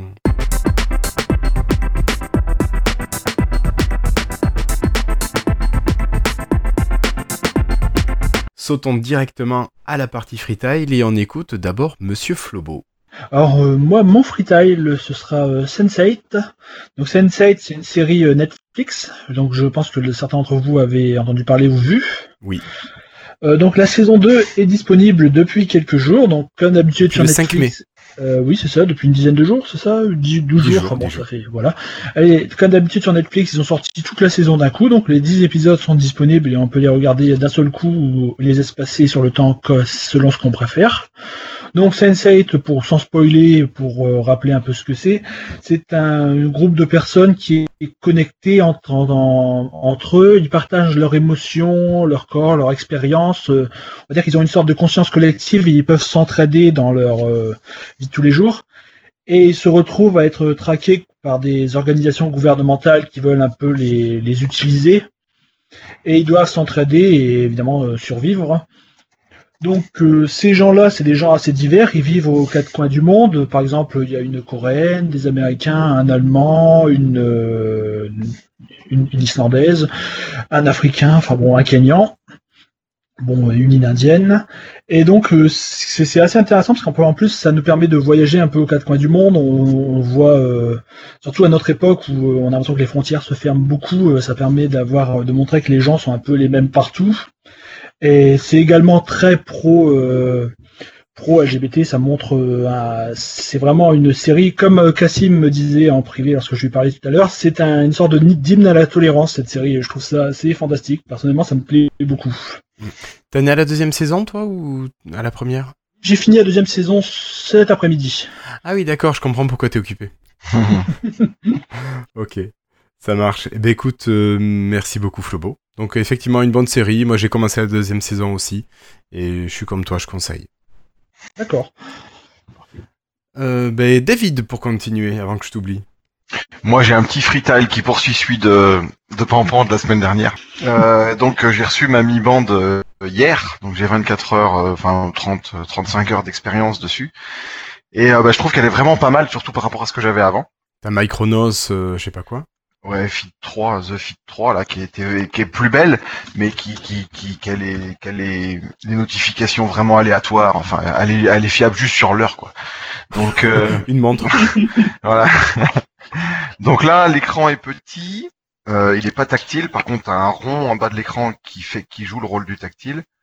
Euh, l'appli sur euh, sur alors maintenant c'est Android moi donc euh, l'appli sur Android est bien est bien fichu et l'avantage c'est qu'il y a plein d'applis euh, à côté indépendantes qui permettent de booster les, les notifications, de rallonger les notifications, de de pouvoir lire un peu mieux le un peu mieux tout ce qui est écrit. Et donc euh, voilà, moi qui, qui était vraiment déçu par l'autre, ben là je me dis euh, voilà, j'ai plus ma MS Band et j'en serai tout- toute la vie désolé, mais il y a une, une alternative acceptable euh, qui est pas du tout pareil, mais qui est quand même bien. Le, le, le mon, j'ai vérifié mes heures de sommeil, c'est- c'était c'était bien respecté. Enfin bon, enfin faut dire que j'avais l'habitude d'avoir un truc qui marchait pas trop trop, donc vous allez trouver vous vous allez trouver ça normal. Voilà, je me retrouve avec un truc qui ma- qui fonctionne et pour moi c'est pour moi c'est génial quoi. Il y a aussi. Il y a, il y a aussi le capteur euh, cardio. Euh, enfin bon, euh, ça, ça manquait, euh, ça manquait sur l'autre. et, euh, on peut changer les bracelets. J'ai commandé un bracelet jaune couleur 15-20. Euh, euh, donc euh, voilà. Donc c'est vraiment, euh, c'est- en, en sachant que c'est une montre à 30 euros, donc euh, on, on, on peut pas être très exigeant. Et là, ça remplit largement le, les ce que j'en attendais. Voilà, ce que j'en attendais, ça le remplit largement. C'est pas l'équivalent du MS Band, mais quand je vois toutes les MS Band qui tombent et que tout le monde se dit mais qu'est-ce que je vais prendre, qu'est-ce que je vais prendre, c'est pas pareil, mais c'est acceptable. Ok. Moi, j'ai un petit conseil pour les gens qui ont des problèmes de bracelets qui se cassent avec les MS Band. Euh, j'ai trouvé une réparation qui est pas mal. Alors, j'avais tenté le, euh, le, le scotch d'électricité, le Temflex. Euh, ça marche bien, sauf que ça glisse au bout d'un moment. Là, j'ai changé ma réparation. J'ai fait avec du bon vieux sparadrap pour réparer les bobos. hein. Vous mettez votre, votre sparadrap en croisé, en diagonale par rapport au bracelet de part et d'autre du, de la fissure. Vous faites ça donc vraiment en, en X. Et ensuite, vous repassez votre Temflex par-dessus ou votre scotch euh, d'électricité euh, noir. Et ça tient vachement bien. Là, euh, je suis content de la dernière réparation. Je sens bien que le, le bracelet n'a pas bougé. Sinon, les autres fois, tu sens au bout de 2-3 jours que eh ben, la fissure retrouve un petit peu de jeu et donc le, le bracelet se détend. Et Ouais. donc, franchement, un Ça peu de sparadrap. euh, Pardon? Ça mériterait une petite vidéo YouTube pour expliquer. Ouais, mais faut- ça veut dire qu'il faudrait que je le refasse. Et là, ça tient bien, ça me, fait ça me ferait chier de le rater. Mais euh, ouais, pe- peut-être sur autre chose en fait pour montrer. Euh, pourquoi pas? Allez, si j'ai le temps, mais ça je suis pas sûr, je garantis pas. Euh, Christophe, mais d'ailleurs, tiens, vas-y, présente ton freetile. Ah, si tu c'est rare que j'ai un, un freetile. Euh, vous vous souvenez de Samuel Blanchard Nous l'avions invité. C'est celui qui a fait euh, Purple, euh, Purple Cherry, Cherry Purple, l'application sur Windows Phone qui émulait euh, Game Boy euh, et je sais plus quoi. Oui. ah oui. Oui, très bien. Mm. Eh bien, ils ont sorti un podcast avec euh, avec Monsieur euh, Benjamin Launay, cherchez le nom de famille. Donc On ils ont sorti sur le le groupe podcast. des mi- développeurs Microsoft, Voilà, donc c'est podcast d'intérêt variable. Donc euh, leur sous-titre c'est euh, causerie au coin du feu entre potes. Donc on cause dev et design parfois. Euh, donc le premier épisode, il ne cause pas dev ni design de- du tout. Et c'est ce que j'ai trouvé génial finalement. Benjamin il est designer et puis ben, Samuel il est il est développeur. Donc c'est vraiment sympa. Là le premier épisode il a duré euh, 26 minutes. Euh, C'était même court. J'avais envie que ça continue parce que ce qui est sympa c'est qu'on les connaît et donc euh, ça prend euh, une autre euh, une autre une autre amplitude quoi. Ils parlent de quoi aimé, donc, parlent pas de leur thème Pardon? Ils parlent, ils parlent de quoi s'ils parlent pas du thème qu'ils Bah Là, par exemple, ils ont parlé de Zelda et puis de science-fiction, des bouquins de science-fiction. Ah oui, en- euh, donc c'était euh, chacun un, un- un sujet, euh, mais c'est super sympa en fait. C'est vraiment, moi j'aime bien. Donc, tout au départ, bon, je les connais, nous les connaissons, je dirais même, mais bah, ils sont pas présentés. C'est-à-dire que j'aurais pensé, bah salut, moi c'est ça, tout ça. Donc, euh, mais bon, on savait pas du coup. Euh, quelqu'un qui ne les connaît pas du tout. Euh, mais c'est c'est vraiment sympathique. Je vous invite vraiment à écouter ça. Et puis en plus, bon là, ça durait pas longtemps. Je connais pas le format qu'ils vont faire par la suite. S'ils vont tenir comme ça, euh, est-ce que ça va être toutes les semaines, tous les mois, tous les 15 jours? C'est vraiment génial. Ça, c'est la confrérie à deux, quoi. C'est c'est ce côté-là et c'est génial, génial. Je trouve que là, les podcasts. euh, bah, en ce moment, euh, ça pousse, ça pousse. Nous attendons bien sûr celui d'Etienne, euh, que je pensais avoir l'enregistrement avec que ces mots à lui sur l'épisode ça. 6. Non, ça c'est pas fait. Je, je me suis dit, ils vont le faire quand même. Il va passer du temps à capturer. J'y sais quelqu'un qui devait passer du temps à le capturer. Il l'a pas fait. Il devrait avoir un bouton pour quand il parle pour ne s'enregistrer que lui. Oui, et puis à la fin, c'est la compilation. C'est ça. Ça met en pause en fait. parallèle. Quand, tu, quand il appuie pas, ça enregistre pas, ça met en pause et comme ça, il a directement son podcast de fait.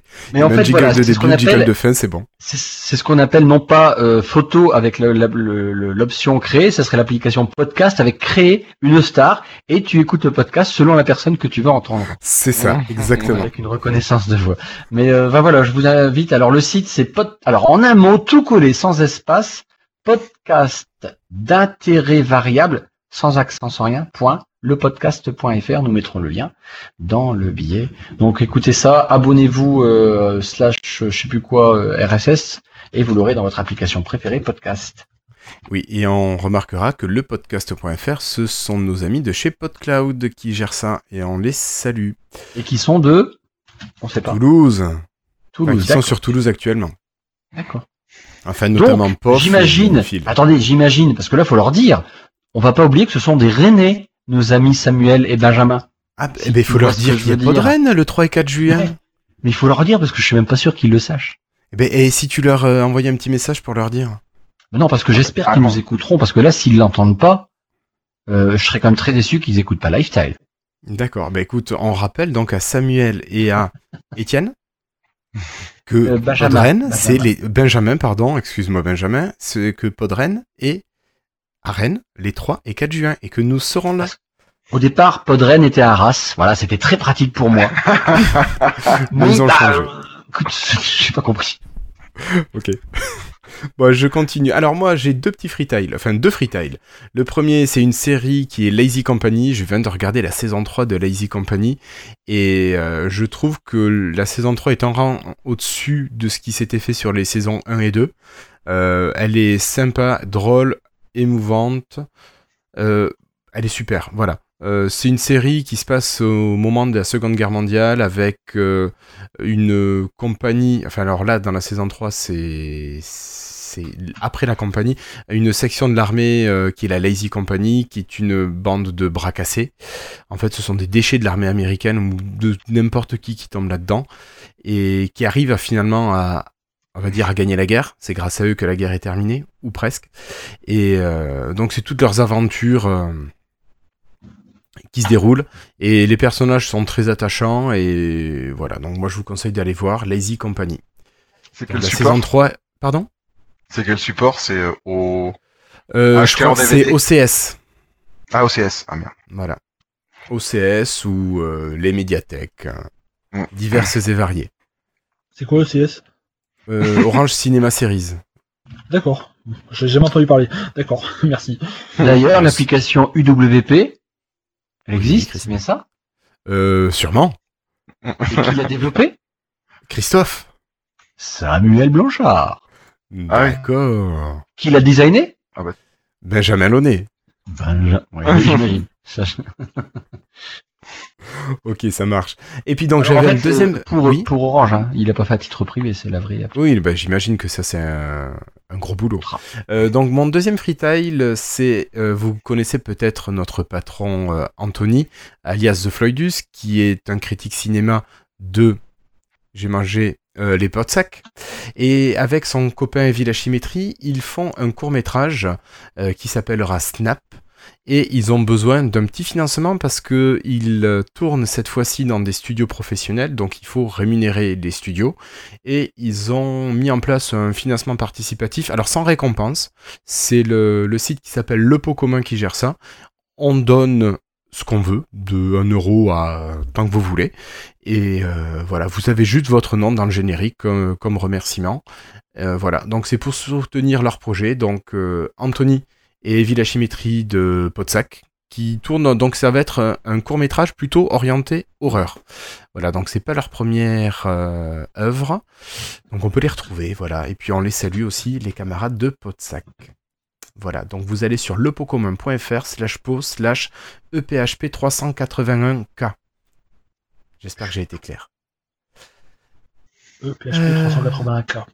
C'est ça, mais tu vois, t'as super bien retenu. Allez. Ça marche bien.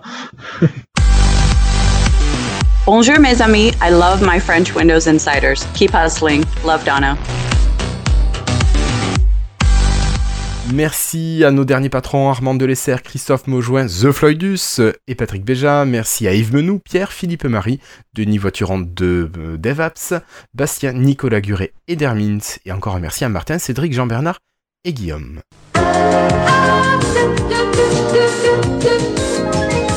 Messieurs, avant de se quitter, est-ce que vous avez un, dernier message à passer, euh, un, mot à dire à propos de ce podcast 108 Non, rien de spécial. Après que Skype m'aime vraiment pas, ils ont réussi à casser mes contacts pendant le podcast.